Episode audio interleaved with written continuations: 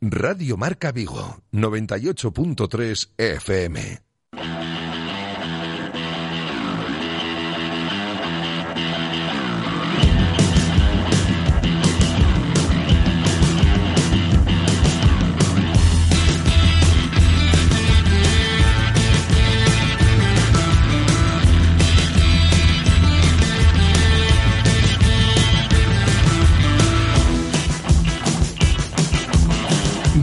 Marca Vigo. José Ribeiro.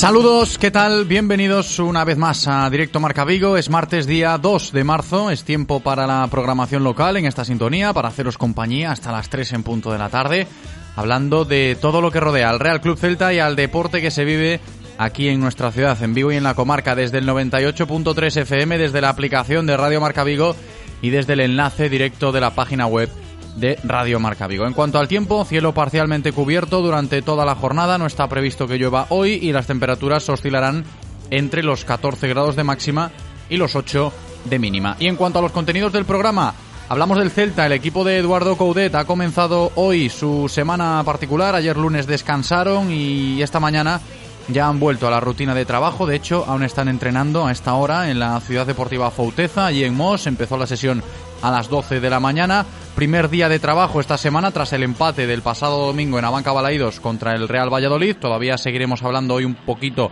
de lo que nos dejó ese partido y las consecuencias, sobre todo teniendo en cuenta las bajas de Renato Tapia y de Néstor Araujo. Luego seguimos hablando de esto y también del plan de trabajo, porque esta semana el Chacho Coudet ha planificado tres sesiones de entrenamiento a las 2 de la tarde en esa franja de mediodía antes del próximo partido de liga contra el Huesca, que precisamente también se tendrá que jugar en esa franja horaria. Hablaremos de este tema de la planificación, pensando en que toca jugar a las 2 de la tarde y demás cosas que rodean al Celta hoy con una persona que sabe muy bien cómo es el trabajo de un cuerpo técnico en Casa Celta. Moncho Carnero estará con nosotros dentro de unos minutos.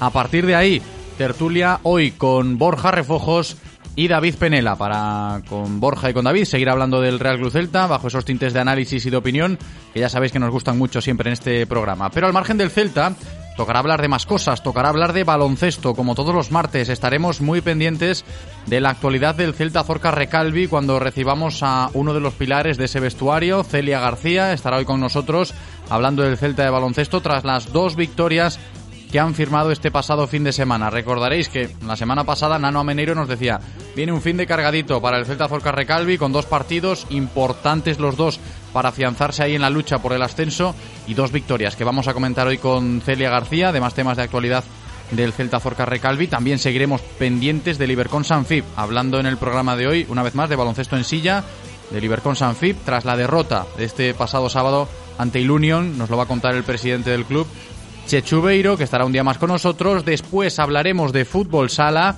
con nuestro gran referente vigués, Adrián Alonso. Pola va a estar hoy en directo Marca Vigo con nosotros, hablando de cómo ha recuperado ya su mejor versión, su mejor rendimiento, tras olvidar las lesiones y sobre todo valorando su presencia nuevamente en la selección española de fútbol sala. Esa es una de las grandes noticias esta semana, hablando de deporte vigués, que Pola ha vuelto a la selección española absoluta de fútbol sala casi casi dos años, dos años después, ¿eh? que se dice pronto, dos años sin ir a la selección, ha recuperado su mejor nivel y hoy estará con nosotros Pola hablando desde la concentración de las Rozas allí con la selección española absoluta de fútbol sala. También vamos a recibir en el programa de hoy a otra gran referente del deporte vigués como lo es la jugadora de voleibol María Alejandra Álvarez del Burgo. Para hablar con ella tras haber ganado este pasado fin de semana la Copa de la Reina de Voley con Alcobendas y ser nombrada ni más ni menos que MVP del torneo. ¿eh? Ale Álvarez del Burgo, que va a estar hoy con nosotros hablando de esa buenísima noticia. Y en la recta final del programa de hoy vamos a estar con el campeón del mundo de Touring.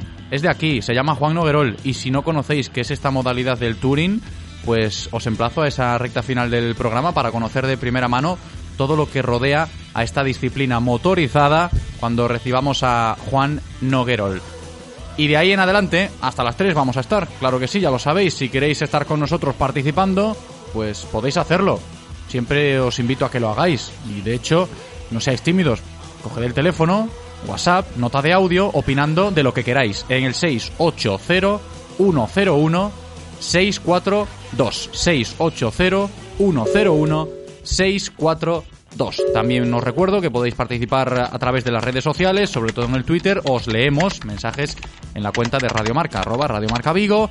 Y el teléfono de contacto siempre está operativo, ¿eh? por si queréis realizar cualquier llamada, consulta, etcétera. 986 43 68 38 986 43 68 38 le damos la bienvenida un día más a Eloy, está preparadísimo ya en la cabina técnica para comenzar un nuevo programa. Yo solo espero que vosotros también lo estéis. Directo Marca Vigo. Comenzamos.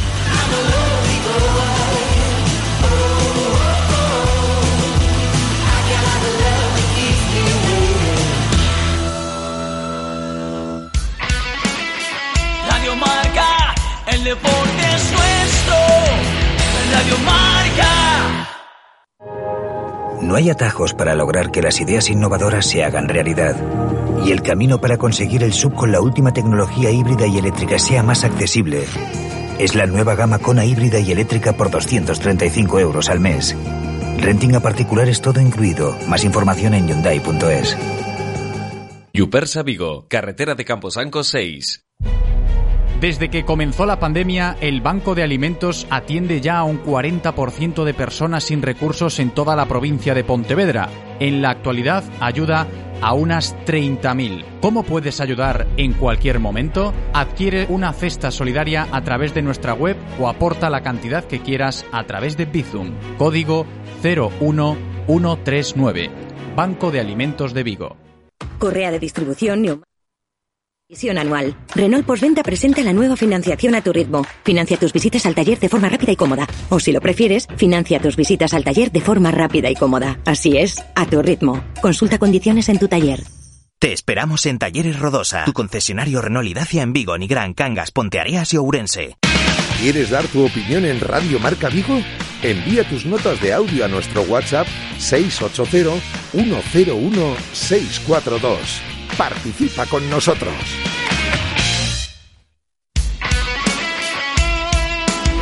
Radio Marca se emociona. Radio Marca. Directo Marca Vigo.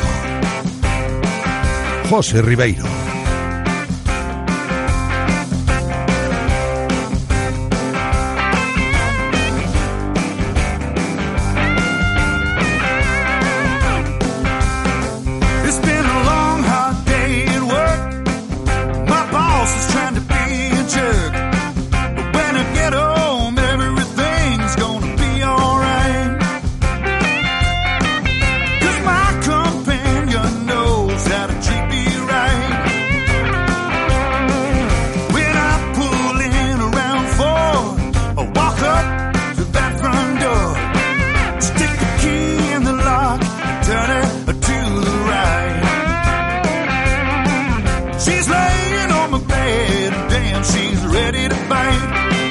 14 sobre la una. Vamos a abordar ya toda la información diaria del Celta de la mano de Codere Apuestas y Grupo Comar. Coderia Apuestas y el Grupo Comar patrocinan la información diaria del Celta. Y la información diaria del Celta en el día de hoy, en este martes 2 de marzo, empieza con la vuelta al trabajo esta mañana del equipo en la ciudad deportiva a Fouteza a las órdenes de Eduardo Coudet y su cuerpo técnico. El Celta comenzaba la sesión de entrenamiento a las 12 de esta mañana, pensando ya en preparar el próximo compromiso de liga ante la Sociedad Deportiva Huesca. Todavía quedan unos días, será el domingo, a pesar de que todavía colean muchas cosas ¿eh? del encuentro del pasado domingo ante el Real Valladolid. En lo referente a los efectivos, Empieza el Celta una nueva semana sabiendo que para el próximo choque no va a poder contar ni con Renato Tapia, que ha visto la quinta amarilla el otro día, lo recordáis, eh, ya cumple de nuevo otro ciclo de amonestaciones, el peruano, ni tampoco con Néstor Araujo va a poder contar el Celta por la lesión, eh, sigue pendiente de evolución, eh, de manera oficial ese parte médico todavía no se recoge, pero la rotura fibrilar existe en el bíceps femoral derecho del central mexicano y como mínimo dos semanas va a estar de baja Néstor. ¿eh? Iremos eh, viendo cómo evoluciona ese parte médico. Tampoco se pierde de vista la evolución de David Junca que sigue entrenando con aparente normalidad, pero todavía sin el alta médica, se está demorando esto en demasía y evidentemente se le sigue la pista día a día desde la distancia a Emre Mor, el turco-danés, que ha cumplido ya dos semanas de ese plan específico de recuperación de la pubalgia que está llevando a cabo en Dubái. Por el momento sigue allí y aún le queda pues una semanita más teniendo en cuenta los plazos iniciales.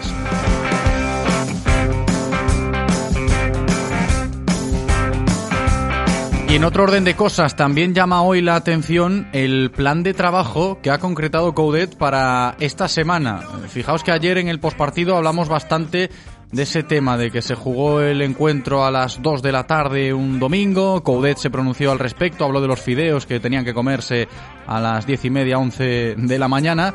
Y con todo esto, abriendo este debate, este melón de jugar a las 2 de la tarde, pues nos hemos encontrado con un plan de trabajo en Casa Celta con tres sesiones previstas para las 2 allí en la Ciudad Deportiva Fauteza. Van a entrenar a las 2 de la tarde el jueves, también van a entrenar a las 2 de la tarde el viernes y el sábado, esa última sesión antes del partido contra el Huesca, también van a entrenar a las 2 de la tarde. Vamos a seguir hablando de todo esto y de más temas de actualidad del Real Cruz Celta en estos primeros compases del programa antes de la tertulia con una persona, como yo decía en la introducción, que seguramente sabe mucho de esto, ¿no? De planificar pues eh, cositas de trabajo de los equipos de Primera División, sobre todo del Real Cruz Celta por su pasado en diversos cuerpos técnicos y sabe mucho de esto.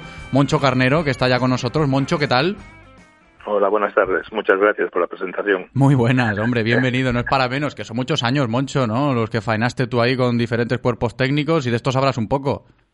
Bueno, intento, intento, ¿no? O sea, sí, la verdad que estuve, mm, pues una época además eh, muy bonita dentro de la historia del Celta. Creo que fue una época de lo más importante a nivel futbolístico. Y bueno, contento de haber pertenecido en ese momento al club. Y contento, bueno, no solo en ese momento, sigo estando contento de, de ser siempre pues un, una persona eh, con cariño hacia, hacia el Real Cruz Celta de Vigo. Se nota, esto se nota, pero fíjate que es curioso, Moncho, este asunto que quizás a ojos del aficionado no es tan llamativo, lo de los planes de trabajo, cómo es el día a día de un equipo de fútbol, en este caso el Real Cruz Celta, eh, en la intimidad de la ciudad deportiva o de los entrenamientos, la planificación, que digo yo, a veces pasa desapercibido esto, da igual la hora a la que entrenen, pero llegado a este punto y viendo que lo de jugar a las 2 de la tarde está ahora como de moda en la opinión pública del celtismo, nos hemos encontrado con esto, ¿no? Entrenamientos a las 2 esta semana. ¿A ti qué te parece este asunto? Sí, hombre, yo creo que es un, hay una pequeña injusticia con el Celta en este caso, ¿no? Creo que son tres semanas seguidas que tienen partidos a las dos de la tarde, una hora pues intempestiva, que no estás acostumbrado. Me parece bien todo lo que está haciendo el Chacho en este aspecto, intentando pues adaptar un poco el ritmo de, de vida de los jugadores pues al horario de los partidos, ¿no? Es una pena que no tuviéramos en este momento pues una ciudad deportiva eh, más, más, grande, mejor, donde los jugadores pudieran incluso comer en esa ciudad deportiva, ¿no? No sé si a lo mejor se puede hacer por medio de caterings, pero bueno, creo que esa es una, para mí una opción positiva, intentar adaptar a los jugadores al ritmo que vamos a tener estas dos o tres semanas. Sí, eso ya lo están intentando llevar a cabo, lo de que puedan comer con un servicio de catering allí en la Ciudad Deportiva Fauteza, entra dentro del proyecto, lógicamente, cuando se amplíe todo el recinto. Pero yo profundizo en el asunto, Moncho, de la planificación, ¿no? Lo importante que es, en este caso, para un cuerpo técnico, estará pensando en esto Coudet seguro, esta semana, viendo lo de los partidos los domingos a las 2 de la tarde, este último y los dos que tiene todavía por delante. Eh, tiene que ser un quebradero de cabeza real, ¿no? Para un cuerpo técnico. Desde tu experiencia, ¿qué nos puedes decir? Sí, es un pequeño quebradero de cabeza porque tienes que cambiar los hábitos, ¿no? De, del comportamiento de los jugadores y todo cambio, pues bueno, genera pues eh, diversas eh, situaciones. Entonces, pues eh, creo de verdad que eh, hace bien intentar pues recompensar los entrenamientos a los jugadores a lo mejor pues no les gusten mucho esas horas porque bueno pierden vida familiar pier- pierden lo que ellos consideran que, que es más normal.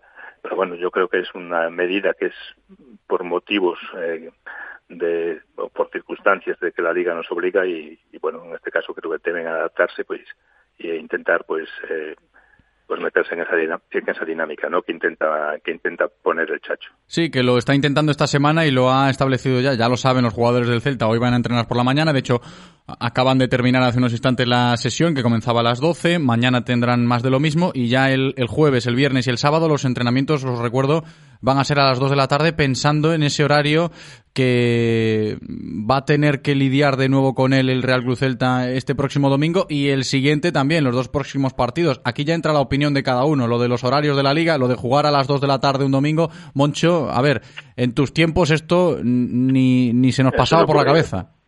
Sí, no ocurría, pero bueno, por circunstancias de, de, pues, que las televisiones mandan o lo que sea, los horarios, pues eso está ocurriendo, ¿no? Y hay que adaptarse, no nos queda otra. En la vida siempre hay que adaptarse a las, a las situaciones según surgen, y en este caso, pues bueno, no nos queda otro remedio, ¿no? Y yo creo que, ya te digo, yo creo que la opción que está tomando el chacho, pues para mí es la correcta. Hablando de este asunto, ya por dejarlo a un lado y zanjarlo, ayer en el postpartido mm, había conclusiones que mm, enfocaban todo esto de jugar a las dos a el aburrimiento que generó el otro día el partido. Oye, que igual jugar un domingo a las dos de la tarde no es lo más propicio para el espectáculo, digamos.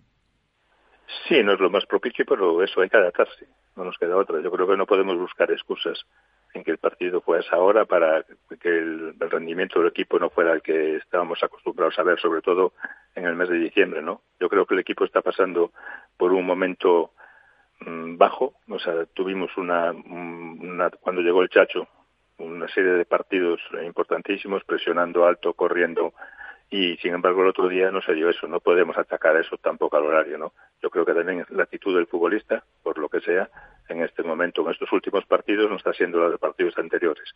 No sé si por comodidad un poco de que están jugando pues siempre el mismo once, que no hay muchos cambios para hacer. De hecho, el Chacho en el partido de Valencia pues hizo pocos cambios porque yo creo que no tiene confianza en, en, en sus jugadores de banquillo, o sea, tiene dos o tres cambios y nada más. Entonces, pues, por eso digo, ¿no? Que creo que es una situación que tenemos que adaptarnos y no, no, no debemos buscar disculpas, ¿no? Lo único que tenemos es que seguir trabajando e intentar cuanto antes encontrarnos en una zona tranquila de la clasificación. Sí, que ahora mmm, la zona en la que está el Real Cruz Celta en la clasificación es relativamente tranquila, pero puede aparecer ese temor. Moncho, no sé cómo lo ves tú desde tu punto de vista, que el equipo se pueda llegar a acomodar o a relajar por ese colchón que hay y que nos encontremos partidos pues como el del pasado domingo contra el Real Valladolid.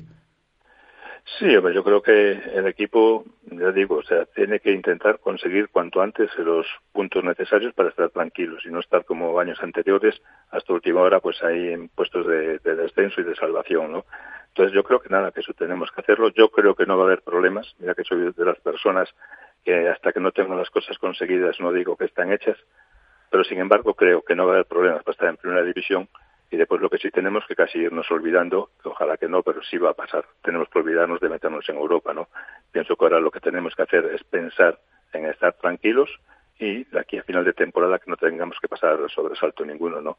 Yo uh -huh. creo que ganando dos partidos, empatando otro, posiblemente nos lleguen y entonces creo que es una creo que es una situación pues bastante buena para el Celta. Todo apunta a que puede quedarse ahí, ¿no? En, en, ese limbo el Celta en los últimos compases de la temporada, visto lo visto, ¿eh? y teniendo en cuenta las sensaciones del presente, a ocho puntos del descenso, el equipo tampoco acaba de convencer en demasía, pues sin ir más lejos, la, las últimas actuaciones en cuanto a juego y demás, por olvidarse un poco de, los objetivos más ambiciosos, pero sí que existen estos dos bandos, ¿no? Los que todavía no están del todo convencidos, eh, pensando en que este equipo igual eh, sí que va a sufrir eh, a final de temporada y luego los que piensan que puede ir hacia más adelante. Ahí aparece ese limbo que tú dices, Moncho, que parece que estamos abocados este año a saber convivir con la calma chicha de la mitad de tabla sin jugarse nada.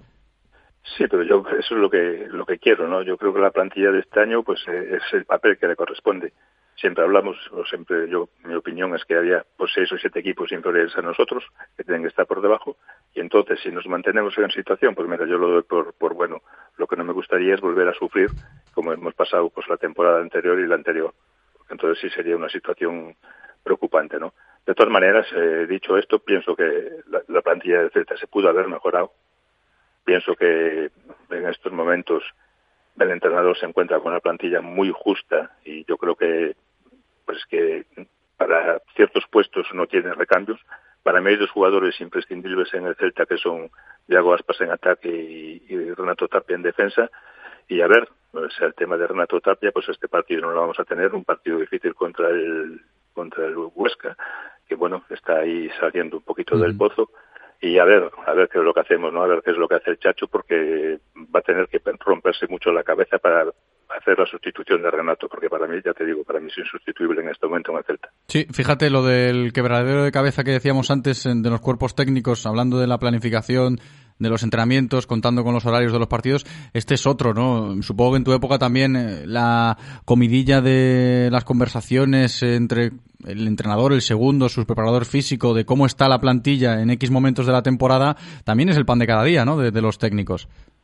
Sí, claro, en estos momentos es cuando pues eh, tienen que reunirse entre ellos. O sea, de hecho es, un grupo de trabajo, ¿no? Y que tienen conexión constante. Y yo creo que tienen que reunirse y pensar la situación que es más idónea, ¿no? Porque ya digo, para mí un jugador ahí específico para jugar en este puesto no lo tenemos. Eh, se puede pensar en Holger, para mí es un en Jordan, que es un chaval, eh, pues bueno, que tiene proyección, pero en este momento no creo que esté capacitado todavía para llevar el peso del partido. Otro jugador que puedes pensar es eh, Fran Beltrán, pero tampoco es un jugador de estas características, un jugador que posicione esa situación delante de la defensa. Entonces para mí es problemático. Y es más, es más, yo, yo, mi opinión, es que posiblemente cambiaría el sistema de juego y trataría de meter a dos medios centros para que entre los dos puedan hacer uno que es el papel que hace Bernardo Tapia. A ver, entre los dos hacer un tapia, ¿no? A ver si le sale la jugada al Chacho. Correcto, porque, Ah, porque vale. es que no tenemos Sí, así. no, no, yo no. yo no, no veo ninguno con unas características determinadas para jugar en ese puesto. No, no lo hay, no lo hay. Claro que sí, esta es una el único que carencia. podía ser era Okai, pero Okai, bueno, por circunstancias, yo creo que no, no estaba contento aquí en, en el Celta. De hecho, pues bueno, para mí eh, su cesión al, al equipo inglés, pues me parece, pa- me parece un acierto porque no tenía ganas de jugar aquí. Allí, sin embargo, está destacando semana tras semana y sería el jugador para mí que, que podía ocupar ese puesto. Ujú. Pero bueno, yo no lo he hecho nada absolutamente en cara al Celta porque creo que fue lo mejor que pudo hacer en este caso. Sí, el caso de Okai está, yo creo, más que aclarado No en su no momento. quería jugar ya. Sí, y saltaba a la vista. Que le vaya bien a Okai, cuando vuelva ya seguiremos hablando de él, porque claro, era el aparente sustituto de Tapia. Esta semana tenemos que lidiar con esto que nos presenta ahora Moncho Garnero, a ver cómo hará el Chacho, ¿no? Para tratar de solventar esa baja de Renato. Moncho, gracias por estos minutos de radio, como siempre, un placer, un abrazo. Gracias a vosotros y muchísimas gracias por todo. Por todo. Sabes que a la prensa os estoy muy, muy agradecido. Siempre, siempre, Moncho Garnero, gracias de verdad. Venga, hasta luego. Upon a ridge he rested as he went along his way. When all it was a mighty herd of red-eyed cows he saw, plowing through the ragged skies and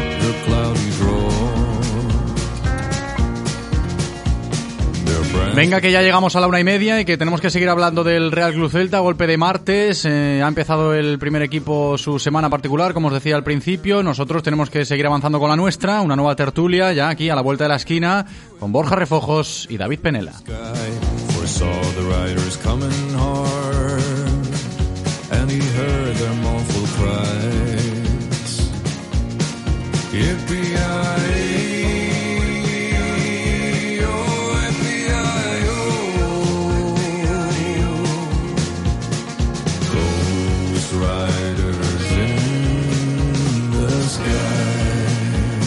Borja Refojos, ¿qué tal Borja? ¿Cómo estás? ¿Qué tal, José? Muy buenas. Eh, ¿Te escucho bien o no, Borja? ¿Cómo estás? A ver. Eh, ¿Bien? Sí, ¿Bien? perfecto, perfecto, claro que sí. Perfecto. Claro que sí, perfecto. Entra con mucha fuerza Borja Refojos y David Penela también. David, ¿qué tal? ¿Qué tal? Buenos días a todos. Muy buenas, bienvenido para comenzar la tertulia. Antes abro paréntesis y me dirijo a Borja porque se lo tengo que decir en antena. Oye, me ha encantado el report que has hecho con los deportistas aficionados a otros deportes, ¿eh? Que lo sepa también la gente y nuestros oyentes. Bueno, José, me vas a, me vas a sonrojar en antena. Bueno, mu- muchas gracias, ¿no? Intentando. am, yo creo que, que si desde nuestra profesión también a veces hacemos cosas diferentes, lo agradecemos nosotros por, por salirnos un poco de lo habitual, lo agradecen los deportistas y, sinceramente creo que también también los lectores, así que bueno, muchas, muchas gracias por la parte que me toca. Ya sabéis que podéis leer a Borja Refojos en las páginas de Atlántico Diario. David, este tema no tiene que ver con el Celta. Han participado dos jugadores del Real Club Celta en ese report de, de Borja, pero es interesante mm, viéndolo desde la perspectiva de lo que es el deporte en sí. A ver, que normalmente encasillamos a los deportistas en lo suyo y ahí no se mueven o no pueden salir, pero hay veces que aparecen historias como las que cuenta Borja en, esa pieza, en las cuales tienen otros intereses completamente diferentes, llamativos e incluso con, mucha pasión también dedicada. Sí, al final el deportista es, eh, es una, un poquito una representación de, de la, de la sociedad de su edad. Lógicamente habrá, hay muchos chavales que, miran solo lo que les gusta y no más allá y como pasa en, lo, en, los deportistas, en los futbolistas, que, lo, que es el caso más extremo, que porque tiene más el foco de atención pública encima, muchos futbolistas que miran el fútbol y, poco más. Pero como en todo hay, hay futbolistas que, que se interesan un poquito más por otros deportes, hay futbolistas que, que incluso dedican mucho tiempo a estudiar, a, formarse. Ahí tenemos el caso que, que, lo hablaba, lo habló muchas veces Borja, de Kevin, que estudia químicas, yéndonos más lejos, pues tenemos casos, por ejemplo, Yarzábal en la universidad que está sacando su carrera a la vez que, que, que juega al fútbol. Entonces, yo creo que simplemente es una representación de, de, del gremio de su edad, de, de, de chavales, que, que ni, ni, todos los chavales se dedican solo a, al botellón, que parece que es ahora lo más efectivo, ni, ni, ni pasan un poquito de todo. Hay, hay chavales que se interesan, que se participan, que son muy activos en, en otras labores y, y el, y el mundo del deporte es un fiel reflejo de ello. Las intrahistorias ¿no? del mundo del deporte y sus deportistas, los protagonistas, a fin de cuentas, que si hablamos de los intereses de cada uno, pues nos podemos encontrar con alguna que otra sorpresa y con historias interesantes como las que cuenta Borja en esta pieza que comentamos al principio de la tertulia. Pero volviendo al caso que nos ocupa, lo del Celta, y fíjate que, Borja, vuelvo contigo, estábamos hablando con Moncho Carnero antes, yo creo que de uno de los casos que más llama la atención esta semana, hablando del Real Cruz Celta, el tema de los horarios y de cómo ha planificado Eduardo el Chacho Coudet la semana metiendo tres entrenamientos a las dos de la tarde y yo me vuelvo a acordar de lo que dijo el Chacho el domingo cuando acabó el partido contra el Real Valladolid, hablando de los fideos que se tienen que comer a las diez y media, once, que no le gusta eso a nadie, porque el dichoso horario de las dos de la tarde va a estar presente bastante tiempo estas próximas semanas en Casa Celta, Bor. Y tanto, y tanto, ¿no? Parece que, que ahora viene esta racha de, partidos a las dos de la tarde. Esperemos, eh, por el bien de todos, que, que sean más divertidos y más digeribles, ya que estamos hablando de comida y de la hora de la comida, de una digestión más agradable que el del pasado domingo.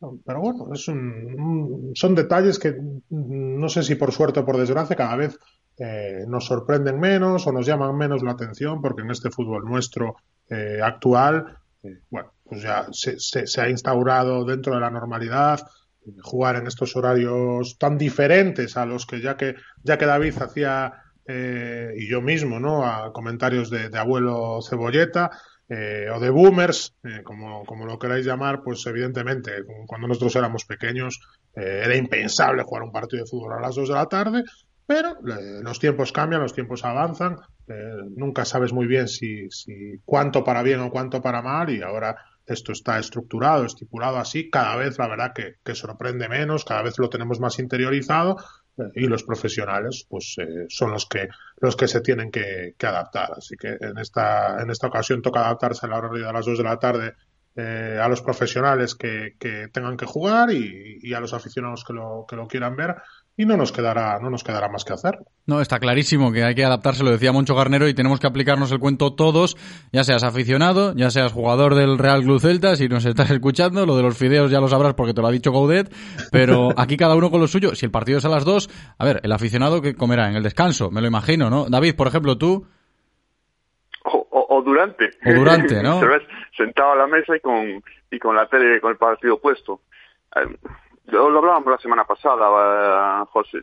Es un horario que, no gusta a nadie. No gusta al futbolista, no gusta al aficionado. Y yo dudo también que, las audiencias eh, sean buenas con este horario, pero entramos en el debate que teníamos la semana pasada de, de esta intento, intento, intento no, ya consecución de, de una explotación de, del mayor posible de, de horarios distintos para dar mayor visibilidad a todos los partidos y una maximi- maximización total de, de esos derechos por parte de- del tenedor de los mismos, que es, que es Movistar, y, ahí es donde por donde quiere ir la liga. Yo personalmente, y ya te lo decía semana pasada, me parece que, es un error, que se puede buscar otras fórmulas sin necesidad de, de, que un Elche Huesca tenga la misma visibilidad que un eh, Sevilla Villarreal y pueden cuadrar algún partido en- a la vez, porque en Inglaterra lo están haciendo y en esto Inglaterra nos lleva años y años de ventaja. Entonces no, no entiendo esta necesidad de, de poner un partido en cada horario y, acabar jugando partidos a las 2 de la tarde. Y a fin de cuentas, eh, ves lo de los horarios, te das cuenta que al Celta le ha tocado jugar eh, de manera consecutiva a las 2 de la tarde. En la jornada anterior le va a tocar este fin de, y volvemos a recordar, el siguiente también lo jugará el domingo a las 2 de la tarde. Y, y puedes llegar a, a- a la conclusión a la que voy, y creo que salió algo de esto ayer en la tertulia, pero por matizarlo en el día de hoy, el por qué, ¿no? ¿Por qué el Real Cruz Celta contra el Real Valladolid o por qué el Real Celta contra la Sociedad Deportiva Huesca. A ver, eh, un Celta Athletic que será el siguiente es algo más atractivo, pero también podría entrar en juego ese criterio, es decir, pues como son partidos que a priori no llaman mucho la atención y sabemos que esa franja del domingo a las 2 no le gusta a nadie, absolutamente a nadie, pues te toca. Borja.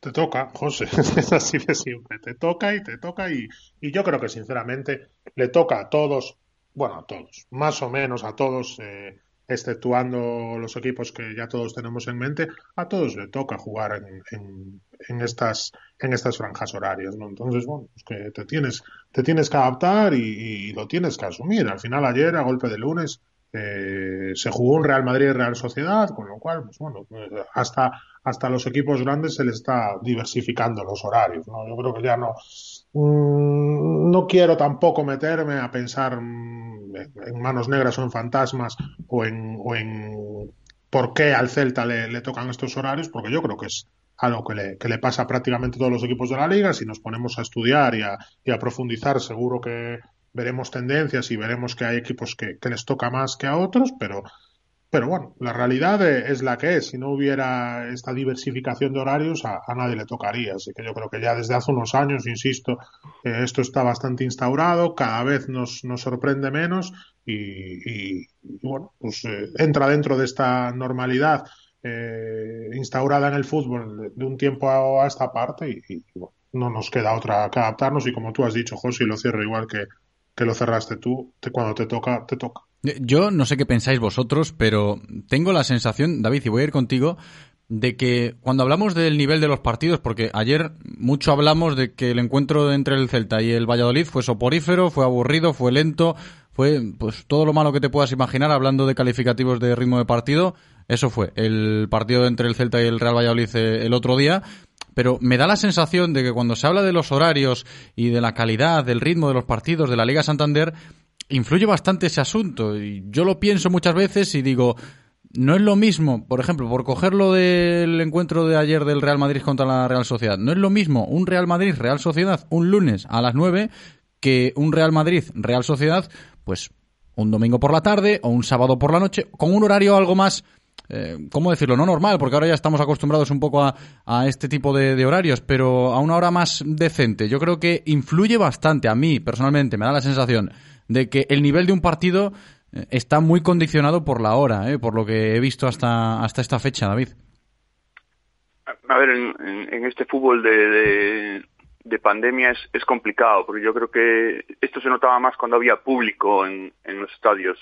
El ambiente que había en un estadio a las dos de la tarde era totalmente distinto. El, futbolista no salía igual de enchufado. Parecía que, que costaba mucho a la gente. No, no, no recordamos grandes partidos al mediodía. Hay veces que incluso al Madrid o al Barça le han puesto partidos a las a las dos de la tarde y, y no han sido no han sido partidos bon- bonitos. Yo creo que al final es que el horario influye muchas veces en, en el partido que vamos a ver, en, en la forma de plantearlo, en, en lo que decía Caudet, en, en la planificación prepartido que, que en este fútbol de ahora es tan importante. El futbolista es, es difícil que se quede, que se enganche al mismo. Partido de noche al final tiene una, no sé cómo llamarlo, una mística quizás distinta, que, el, que de, de ese partido de entre semana, que parecía que siempre eran partidos importantes, entonces parece que el, que el futbolista sí que entra más enchufado, ha estado todo el día pensando en ese partido, eh, comes a una hora normal, eh, tienes una, una merienda, ya es un- una costumbre. Partido por la tarde, pues, ¿qué vamos a decir? El futbolista lleva desde pequeñito jugando un sábado, un domingo por la tarde, está, está muy acostumbrado a ello. Pero estos horarios ahí a las dos de la tarde no, no, no te, no te llevan a nada. Lo que decimos, eh, lo que decimos, cuando había público, el público o se desenchufa o no va enchufado, no, no invita, no invita a que haya buen espectáculo.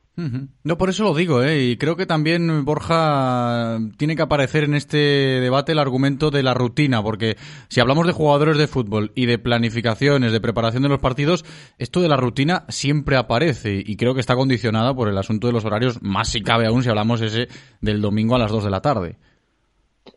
Pues sí, pues sí, normal. A ver, son, son, cosas que, evidentemente eh, pueden afectar, ¿no? Pero yo, sinceramente, creo que eh, aceptando que, eso pueda afectar eh, a los profesionales, por redundar yo, no, no deberíamos aceptar que eso sirva como excusa para, para, pues para que el profesional no esté cerca de, su máximo nivel, ¿no? Quiero decir, como profesionales que son y, tal, insisto, como profesionales que son, eh, como tal deben adaptarse ¿no? a, a la situación. Sabemos que no son las mejores, sabemos que es incómodo, sabemos que eh, complica las cosas más que una semana con un partido a una hora normal, modificación de rutinas, etcétera, etcétera. eh, pero insisto, no me parece excusa suficiente.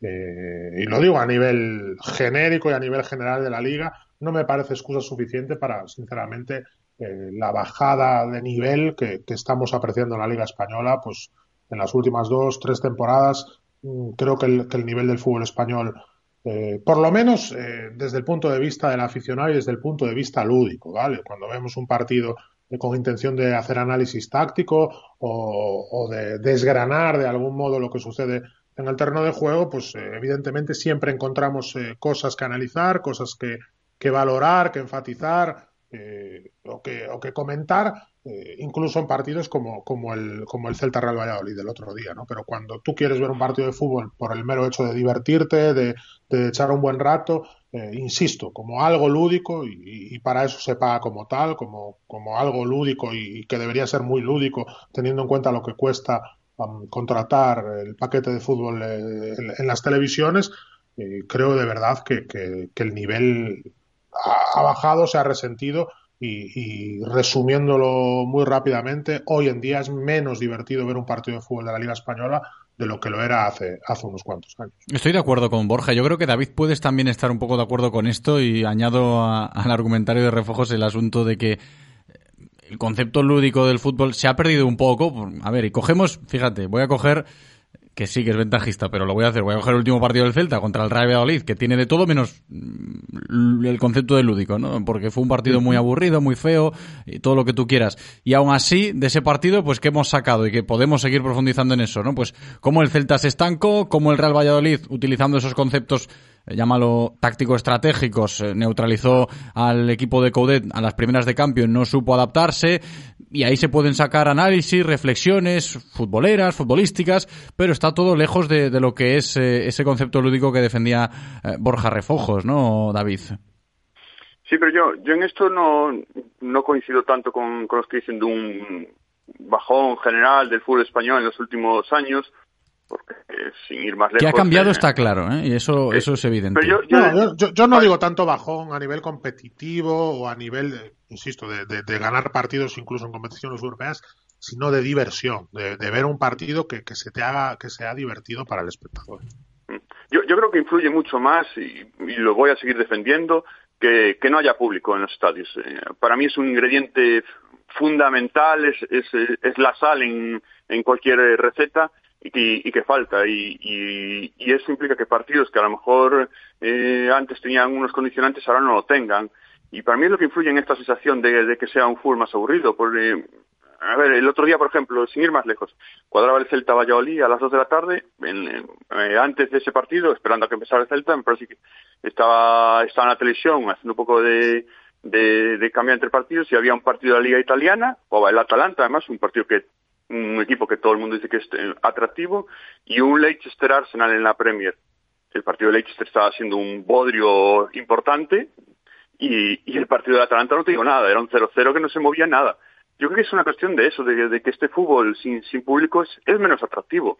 Y sacando esos tres cuatro partidos, que, que sí, porque los equipos tienen un nivel muy alto y con lo cual te invitan a ello, a verlo, antes había partidos como puede ser un Celta Valladolid, que a lo mejor el público era lo que tiraba, el ambiente, un equipo, por ejemplo, perdiendo como podía estar el Celta, que el público empujaba por él y, encerraba al otro contrario y, al final el público lleva un poquito en volandas y te empuja a, apretar al, al, equipo que va ganando, eso ahora lo pierdes. Y por ahí el fútbol pierde mucho, para mí pierde mucho, porque no, no vemos esos partidos, no vemos esas polémicas, muchas veces había eh, jugadores que se extramotivaban con un público en contra, podía ser, por ejemplo, el partido del sábado, el Getafe Valencia, dos equipos que vienen desde hace muchos años muy picados, con público hubiera sido mucho más extraordinario ese partido, mucho más polémico seguramente.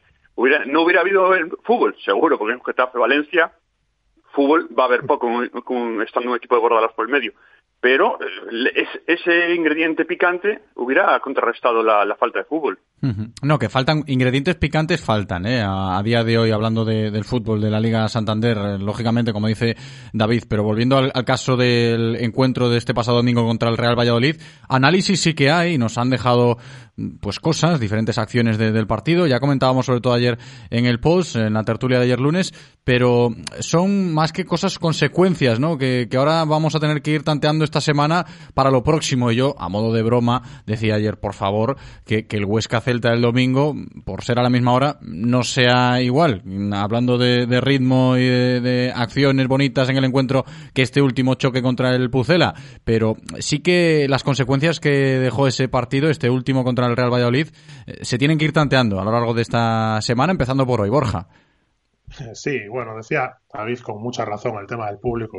Creo que tiene razón y pensándolo bien tiene, tiene razón, pero bueno, el tema del fútbol son ciclos, ¿no? Al final, eh, el fútbol mundial, si queréis, y, lo, y, los, y, las copas del mundo marcan mucho esos ciclos y, venimos de, un campeón del mundo con, una propuesta eh, X que, igual marca una tendencia y, bueno, y estamos diciéndolo, ¿no? David de antes del Celta eh, Valladolid estaba viendo Liga Italiana, Liga Inglesa. Yo, por mi parte, estaba viendo, empecé a ver la final de, de la Copa de la Reina de Voleibol, que por cierto, José. Sí, estaremos con Ale dentro de unos minutos. Álvarez del Burgo, eh, una viguesa campeona de, de, la Copa de la Reina, o, o reina de la Copa, porque además eh, se llevó el trofeo MVP.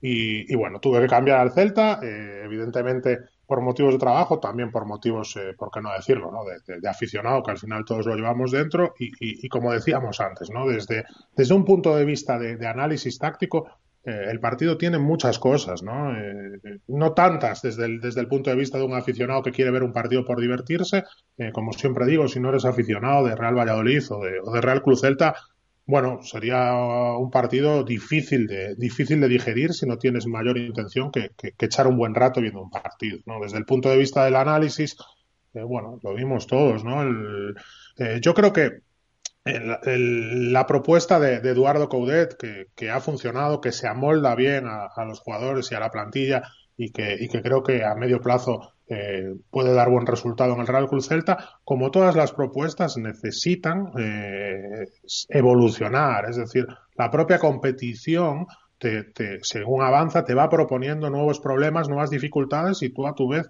tienes que encontrar soluciones para ellas. ¿no? Esto es el juego, es ni más ni menos que el juego, intentar eh, neutralizar al rival y, por otro lado, encontrar soluciones para que el rival no te neutralice. Yo creo que muchos equipos eh, se han dado cuenta de, las fortalezas de, de, esta manera de jugar de, del, del Real Cruz Celta y de Eduardo Coudet y, están buscando todos con la misma receta eh, anular esas fortalezas e incidir en, las posibles debilidades. Esto es, el Celta junta muchos jugadores de buen pie en el tercer cuarto de campo. Si la pelota llega ahí eh, con, estos jugadores eh, pues estas asociaciones, estas paredes, aglutinas muchos pases, atraes rivales y, y, y, los laterales cogen vuelo por fuera para aprovechar esas superioridades y acabar de nuevo dentro. Bueno, pues yo creo que eh, los, los, equipos rivales se están dando cuenta, están apretando eh, mucho más alto para intentar eh, lo que decimos siempre, José, la manta corta, ¿no? Si juntas tanta gente en ese tercer cuarto de campo, eh, es a costa de dejar menos gente en el, en el, segundo cuarto de campo. Entonces muchos equipos están aislando a Denis Suárez, presión alta, que, que, que, Denis Suárez no sea capaz de conectar con, con, con la siguiente línea si los equipos se ven sobrepasados, como fue este caso, eh, falta sin ningún problema y vimos un partido con 40 faltas, 20 por equipo, son muchas y así no hubo ninguna, ninguna continuidad en el juego. Eh, bueno, entonces eh, yo creo que los equipos se están dando cuenta de, esta situación y, la propia competición le exige a Eduardo Coudet y a su cuerpo técnico y a su plantilla encontrar soluciones para la problemática que, le están poniendo los equipos y en esta fase de en esta fase del, del campeonato estamos. Estoy seguro que el técnico argentino y que y que su cuerpo técnico, e insisto, y que sus jugadores van a buscar alternativas, van a buscar soluciones. Eh, no sé si, evidentemente, no creo que pase por un cambio de sistema, porque, porque creo que él lo tiene clarísimo, tiene su idea clarísima, y vamos a, a ver si encuentra nuevos mecanismos, nuevas movilidades eh, eh, o nuevas iniciativas en, en- en esa fase de iniciación de juego en la que muchas veces Denis está tan solo, con, con Tapia incrustado entre los centrales de guardaespaldas.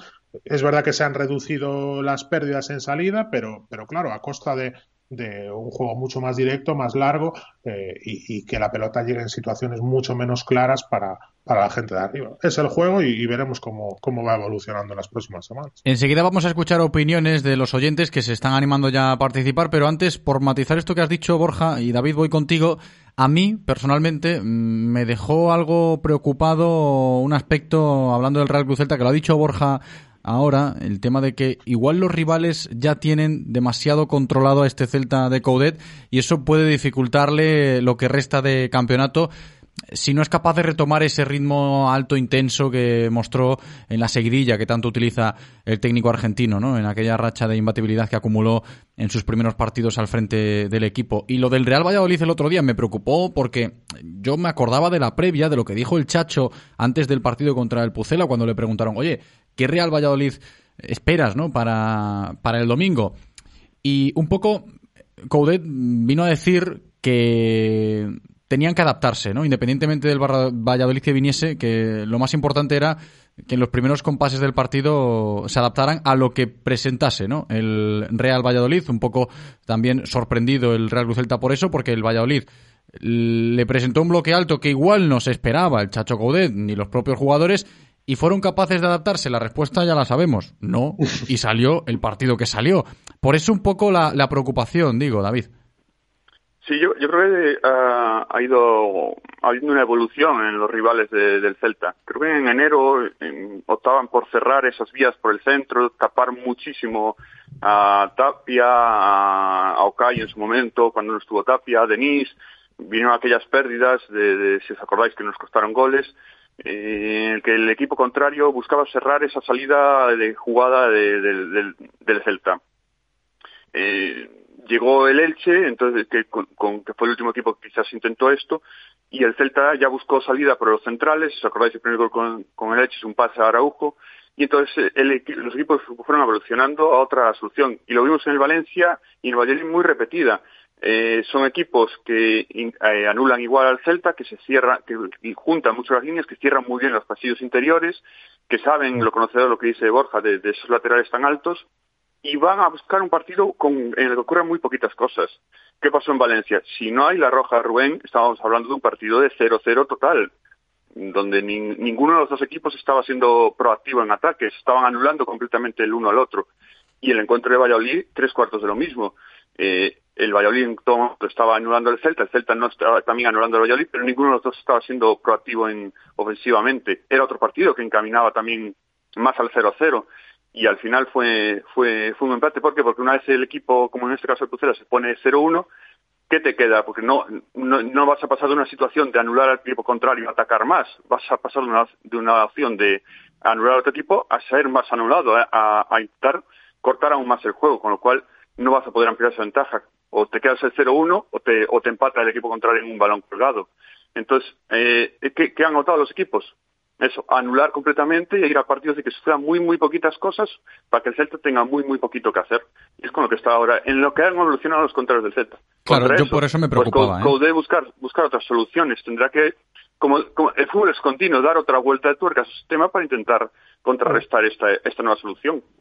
Es que es- es- su- surgen siempre nuevos problemas, nuevas soluciones. Es una temporada, es muy larga y el, y el fútbol no es estático, ¿no? Entonces, eh, bueno, evidentemente eh, el control del partido se puede tener con la pelota o sin ella, ¿no? Y hay que ser honestos y pensar que en el, en el partido del domingo pasó más tiempo lo que, lo que el Valladolid quería que pasase que lo que el Celta quería que pasase. Entonces, eh, la propuesta de Coudet está claro, que es ser protagonista a través de la pelota, eh, jugar mucho en campo contrario, juntar mucha gente y cuando, cuando pierdas la pelota poder presionar eh, y también juntar mucha gente para, para tener balón y, y aprovechar aprovechar la altura de los laterales y, eso pocas pocas veces pasó porque la pelota no llegó eh, a esa zona, de, insisto, del tercer cuarto de campo en, en, condiciones favorables pues para los jugadores de, buen pie que, junta el Celta en esa zona. Pues bueno, eh, esto es el fútbol, es el juego y, le corresponde eh, al cuerpo técnico del Celta encontrar soluciones para ser capaz de seguir imponiendo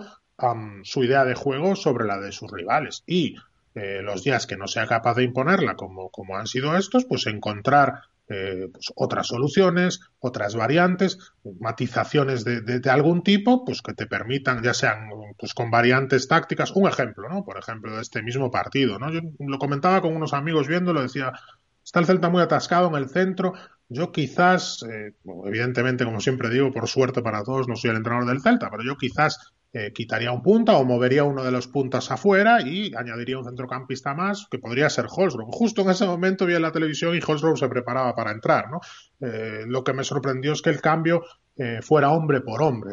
Entonces, eh, al, al, quitar a Dennis, que no estuvo muy afortunado tampoco, es verdad, pero al quitar a Dennis y meter a Holsgrove, eh, bueno, pues la dinámica no cambió demasiado porque al final eh, no creo que fuera tanto una cuestión de nombres. Eh, evidentemente uno puede estar más o menos afortunado o tener más o menos calidad, eso es lógico, sino de que el Valladolid continuamente te hacía superioridad por dentro y, era muy, muy difícil hacer circular la pelota con, con fluidez. pero bueno, yo también, como siempre digo, ¿no? A mí me gusta más allá de que pueda estar de acuerdo o no, que, los entrenadores tengan su idea, confíen en ella eh, y, crean que es lo mejor para el equipo. ¿no? Que usted tiene esta idea, va a insistir en ella, eh, ha dado resultados evidentes como, como hemos visto, ahora puede que estemos en una fase de, de, atascamiento en el que los rivales que también juegan y también quieren ganar tanto como el Celta eh, le están poniendo dificultades, pero, pero esto es el juego y estoy seguro que va a trabajar eh, esta semana y todas las que vienen para, para, encontrar soluciones a la problemática que le presenten los rivales cada, cada fin de semana. Sí, porque no le queda otra al bueno de Eduardo el Chacho Coudet. David Borja, vamos a escuchar opiniones de los oyentes que se animan a participar aquí en directo Marca Vigo. Ya sabéis que si nos estáis escuchando y queréis aportar, podéis enviar las notas de voz al 680-101-642.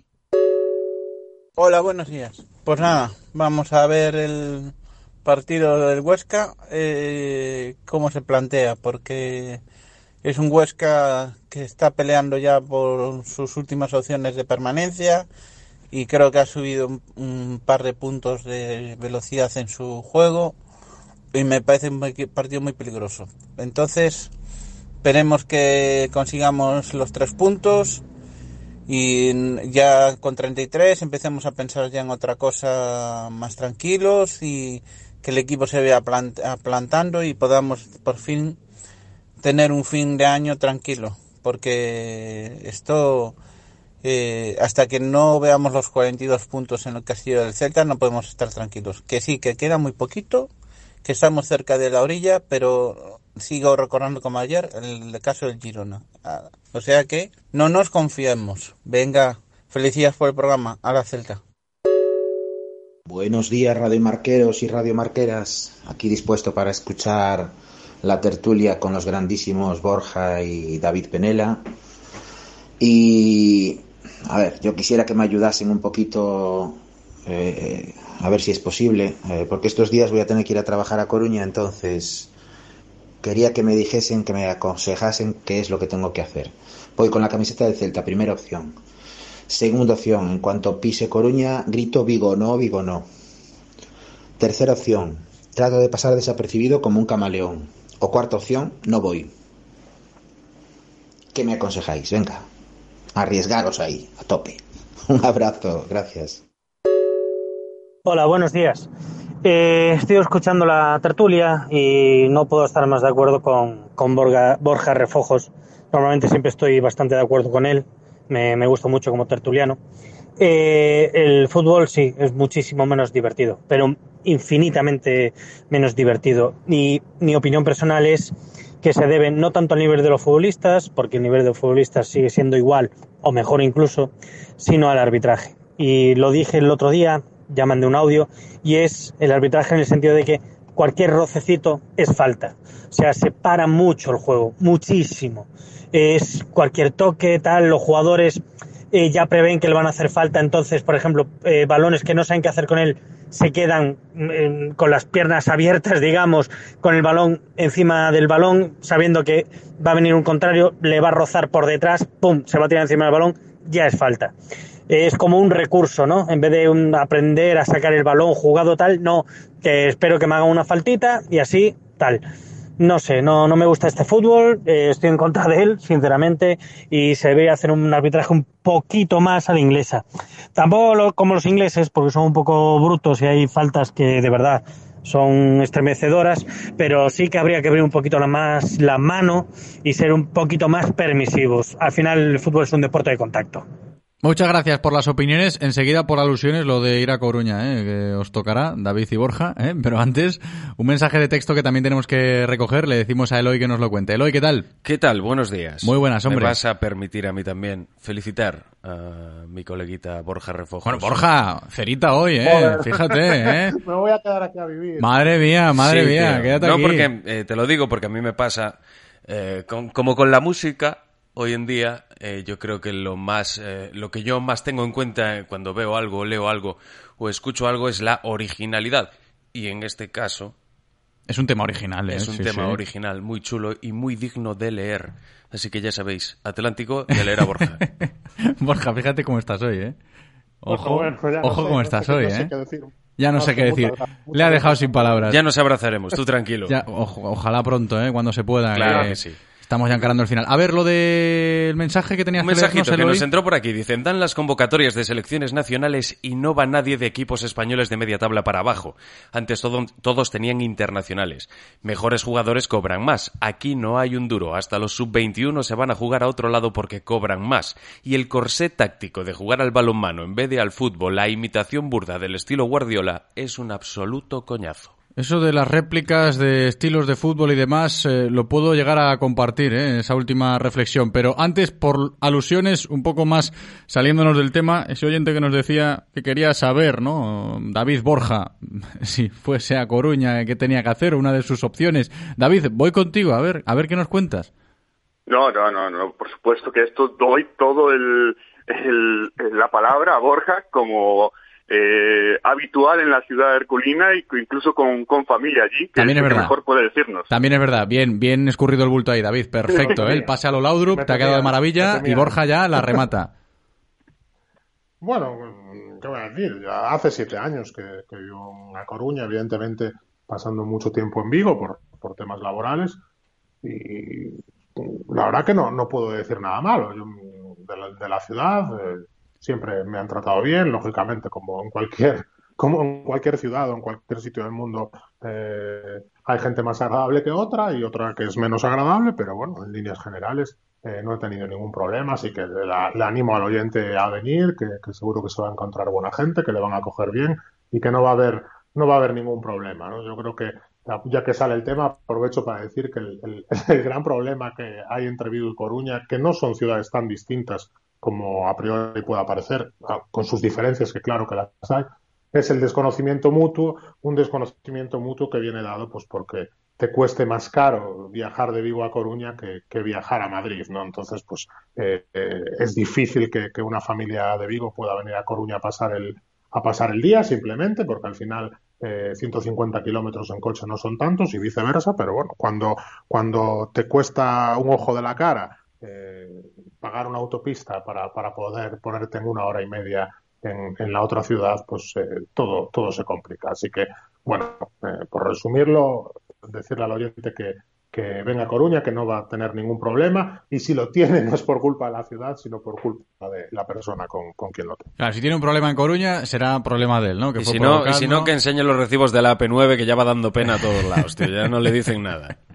¿Qué me Está- vas a está contar? claro, está- ¿Qué le vas a contar a Refojos? Claro que sí, No, ya, ya, por ya. supuesto. Oye, para encarar el tema último de esta tertulia, que lo tenía yo por aquí anotado y lo comentábamos al principio con Moncho Carnero, creo que también es de, de actualidad decirlo porque se puede leer en- hoy en, en toda la prensa y creo que estará en boca de muchos a lo largo de los próximos días, es lo de Renato Tapia. El propio Moncho nos lo decía. El Celta es Yago Aspas y Renato en este momento de la temporada. Y, y el bueno de Renato no es tal cual, pero casi casi amarilla por partido. Ya va por el segundo ciclo y no va a poder estar en el Alcoraz el domingo. Y Okai está allí en Birmingham jugando con el West Brom Albion y eh, lógicamente esa incógnita nos va a acompañar lo que resta de semana. David. es un es el puesto más difícil de, sustituir porque no hay un, jugador específico que pueda hacer su, función es más es una es una moneda al aire saber qué, va a hacer Coudet porque no yo la verdad no, no sé cuál es la solución que tiene la plantilla que más le va le va a orientar Personalmente creo que va a optar por, por eh, poner allí a Beltrán, porque creo que es el jugador que en la plantilla que más le, le suena que puede hacer esa función, acompañar a, a Denis, estar apoyados. Pero opciones tiene muchas, eh, desde optar a- por Holbrook, que personalmente creo que no, que no es la más ideal, porque no es un jugador ni parecido a lo que hace a Tapia y no está preparado su fútbol para hacer esa función.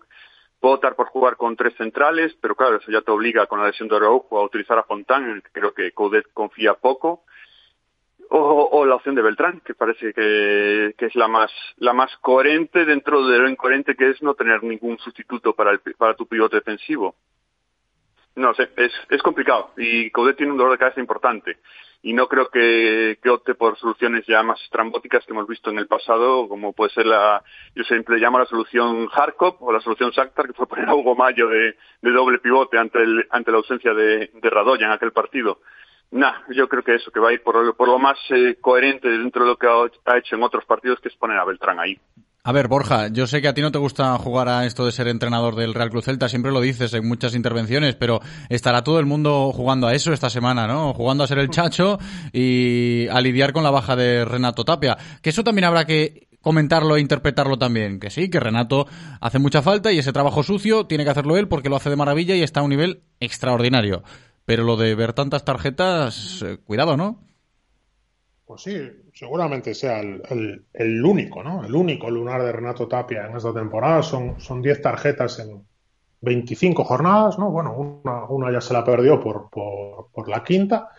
Bueno, son, evidentemente son, son muchas tarjetas. También uno tiene la impresión que, que hay jugadores que es más fácil amonestar que a otros. Porque yo, sinceramente, creo que la acción del otro día, de verdad, no, no creo que, que sea para, para amonestar. Eh, sinceramente lo digo, pero bueno, evidentemente eh, es un jugador que por la primero por la forma de jugar del Celta, yo creo que, que la posición de Tapia y también la de Denis Suárez son las más delicadas eh, y las más complicadas, ¿verdad? Que, que- que hay en este en este esquema de juego y en esta propuesta de juego, porque al final eh, tienen muchos metros eh, que ocupar y, situaciones complicadas que gestionar tanto con balón, sobre todo en el caso de Denis Suárez, como sin balón en el caso de, Tapia. Entonces, muchas veces llegas justo, llegas algo tarde y, se produce la amonestación. Entonces, pues, pues ese sí que puede ser un pequeño lunar que no, vamos, no, no empaña para nada la extraordinaria temporada de, del centrocampista peruano, ¿no? Para sustituirlo, bueno, pues eh, lo ha dicho David, ¿no? Yo creo que el, jugador a priori, eh, si no quieres tocar nada del esquema, el jugador a priori elegido para sustituirlo es Fran Beltrán, ¿no? Es más, yo creo que de esas dos posiciones eh, ha utilizado más a Fran Beltrán, entre comillas, en el lugar de Denis, es decir, más adelantado, jugando de interior, y yo con toda sinceridad creo que le va mejor la posición de Tapia eh, a Fran Beltrán, claro, evidentemente al nivel que está el peruano, eh, eh, pues, pues el, bueno de Fran pocos, pocos minutos o pocas oportunidades iba, iba a tener, ¿no? Pues es una reválida, ¿no? Para, para el jugador de Seseña, para, para que pueda decir que, oye, estoy aquí, soy válido, tengo cosas que aportar y, y- me puedo adaptar a, a esta forma de jugar. Además, es un futbolista muy dinámico, tiene mucho vigor físico, es capaz de, de de dar mucho recorrido. Bueno, es una, es una buena oportunidad para él, ¿no? A partir de, a partir de ahí, cualquier otra solución para mí supondría ya un, cambio de sistema, evidentemente tirando por los tres centrales como, como, como dijo David, o, incluso situaciones o, mm, mucho más eh, arriesgadas o más complicadas, que sería pues meter a Denis ahí Bryce, bueno, Holsgrove, no sé, lo, veo complicado sobre todo porque, porque insiste una y otra vez eh, Eduardo Coudet en, su idea, en su esquema, en, matizar pocas cosas de- a nivel, a nivel eh, cromos, ¿verdad? A nivel jugadores. Los cambios que, está haciendo son obligados por sanciones o por lesiones. Y bueno, de, de si tuviera que apostar, eh, diría que, que Fran Beltrán eh, entrará en esa posición y todos los demás eh, seguirán siendo los mismos eh, con la bueno con la vuelta de, Nolito que, que ya vuelve de la, de la sanción y veremos no si, si, si se queda Solari en esa posición o entra Nolito y a partir de ahí muy muy poquitos muy poquitos cambios más o, eso creo yo No, que si ya para terminar eh, esta semana tenemos que llegar a la conclusión de que el asunto de la confección de la plantilla vuelve a salir a la palestra por temas como este, ¿no? Ahora nos damos cuenta esta semana, ¿no? De, lo que es la, la plantilla del Real Club Celta esta temporada. Y fíjate que la baja de Renato Tapia, también está la de Néstor, pero hablando de lo de Renato, fíjate cuántas dudas aparecen, ¿eh, David? Por cerrarlo. Sí, es, es uno de los, de los problemas que dejó el mercado de invierno. Se buscó una serie de soluciones que, que han dejado unas unas eh, mayores opciones en, ciertos puestos, pero unas menores opciones en otros en otros tantos. Y uno de ellos ha sido este, eh, dejar el puesto de Tapia sin, sin un sustituto sustituto claro, que, que ya Okai ya no era quizás lo más parecido que había a Tapia y, y a veces eh, en las últimas que, este- que actuó en ese puesto pues dejó actuaciones muy deficientes pero en, en la Premier está jugando en ese puesto y además está jugando también una función parecida, el solo de pivote con, con dos con dos eh, interiores o dos volantes por delante. Entonces creo que, que perdimos ese sustituto para, para ganar otras cosas, pero, pero que en partidos como el de este domingo lo, lo vamos a pagar un poquito. Seguro, ¿eh? A ver qué va tramando Eduardo el Chacho Coudet y su cuerpo técnico a lo largo de esta semana. Aquí lo iremos comentando, lo iremos viendo día a día, con lo de los entrenamientos a las 2 de la tarde a partir del jueves. En fin, chicos, un placer, como siempre, hablar del Celta cada día en este programa. Lo hemos hecho hoy con Borja Refojos. Muchas gracias, Bor. No el placer es mío y más si me vais a si me vais a tratar Ah, claro, es que hoy fue un día, es verdad, es verdad, hoy te vas bien, ¿eh? Un Baño día de es un día, Borja, un día es un día. un día es un día. Muchas gracias, Borja, crack, un abrazo. un abrazo muchas gracias David Penela, también otro fenómeno. Muchas gracias, David, abrazo grande. Un abrazo a todos. Reconócelo, amigo. Eres de Codere Apuestas. ¿Cómo te pone un golazo por la escuadra, eh? Tu canción, el himno de tu equipo. La mejor apuesta, la que ganas a tus colegas. ¿A que sí? ¿A que eres de Codere Apuestas? Ven a nuestros locales y vive todos los partidos, todos los deportes y todas las apuestas en Codere Apuestas. ¿Quién se apunta? Juega con responsabilidad, mayores de 18 años. Ven a nuestro espacio de apuestas Codere en Bingo Royal del Grupo Comar en Avenida García Barbón 3436. Radio Marca, el deporte es nuestro. Radio Marca. Cuando entras en el mundo híbrido Lexus, sientes otro universo. Descubre una experiencia de conducción diferente en tu Lexus NX híbrido por solo 37.500 euros. Lexus. Experience Amazing. Oferta financiando con Toyota Credit Ban hasta el 28 de febrero de 2021. Más información en lexusauto.es. Descúbrelo en las nuevas instalaciones de Lexus Vigo, carretera de Camposancos 141 Vigo. ¿Eres de los que cree que tener un coche debería ser repostar y disfrutar? Lo tuyo es el renting. Olvídate de pagar miles de cuotas por el coche de tus sueños y deja de preocuparte por los mantenimientos. Eso es cosa del pasado. En Redmover tienes la mejor opción de renting para empresas. Infórmate en redmover.es. Redmover, nuevas formas de moverse. En Radio Marca Vigo os escuchamos. Vosotros hacéis la radio con nosotros. Participa llamando al 986 43 68 38 o 986 43 66 93.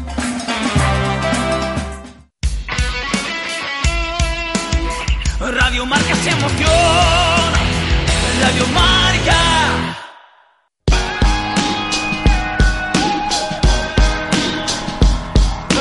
Tiempo en Radio Marca Vigo para repasar la actualidad semanal del baloncesto de nuestra ciudad.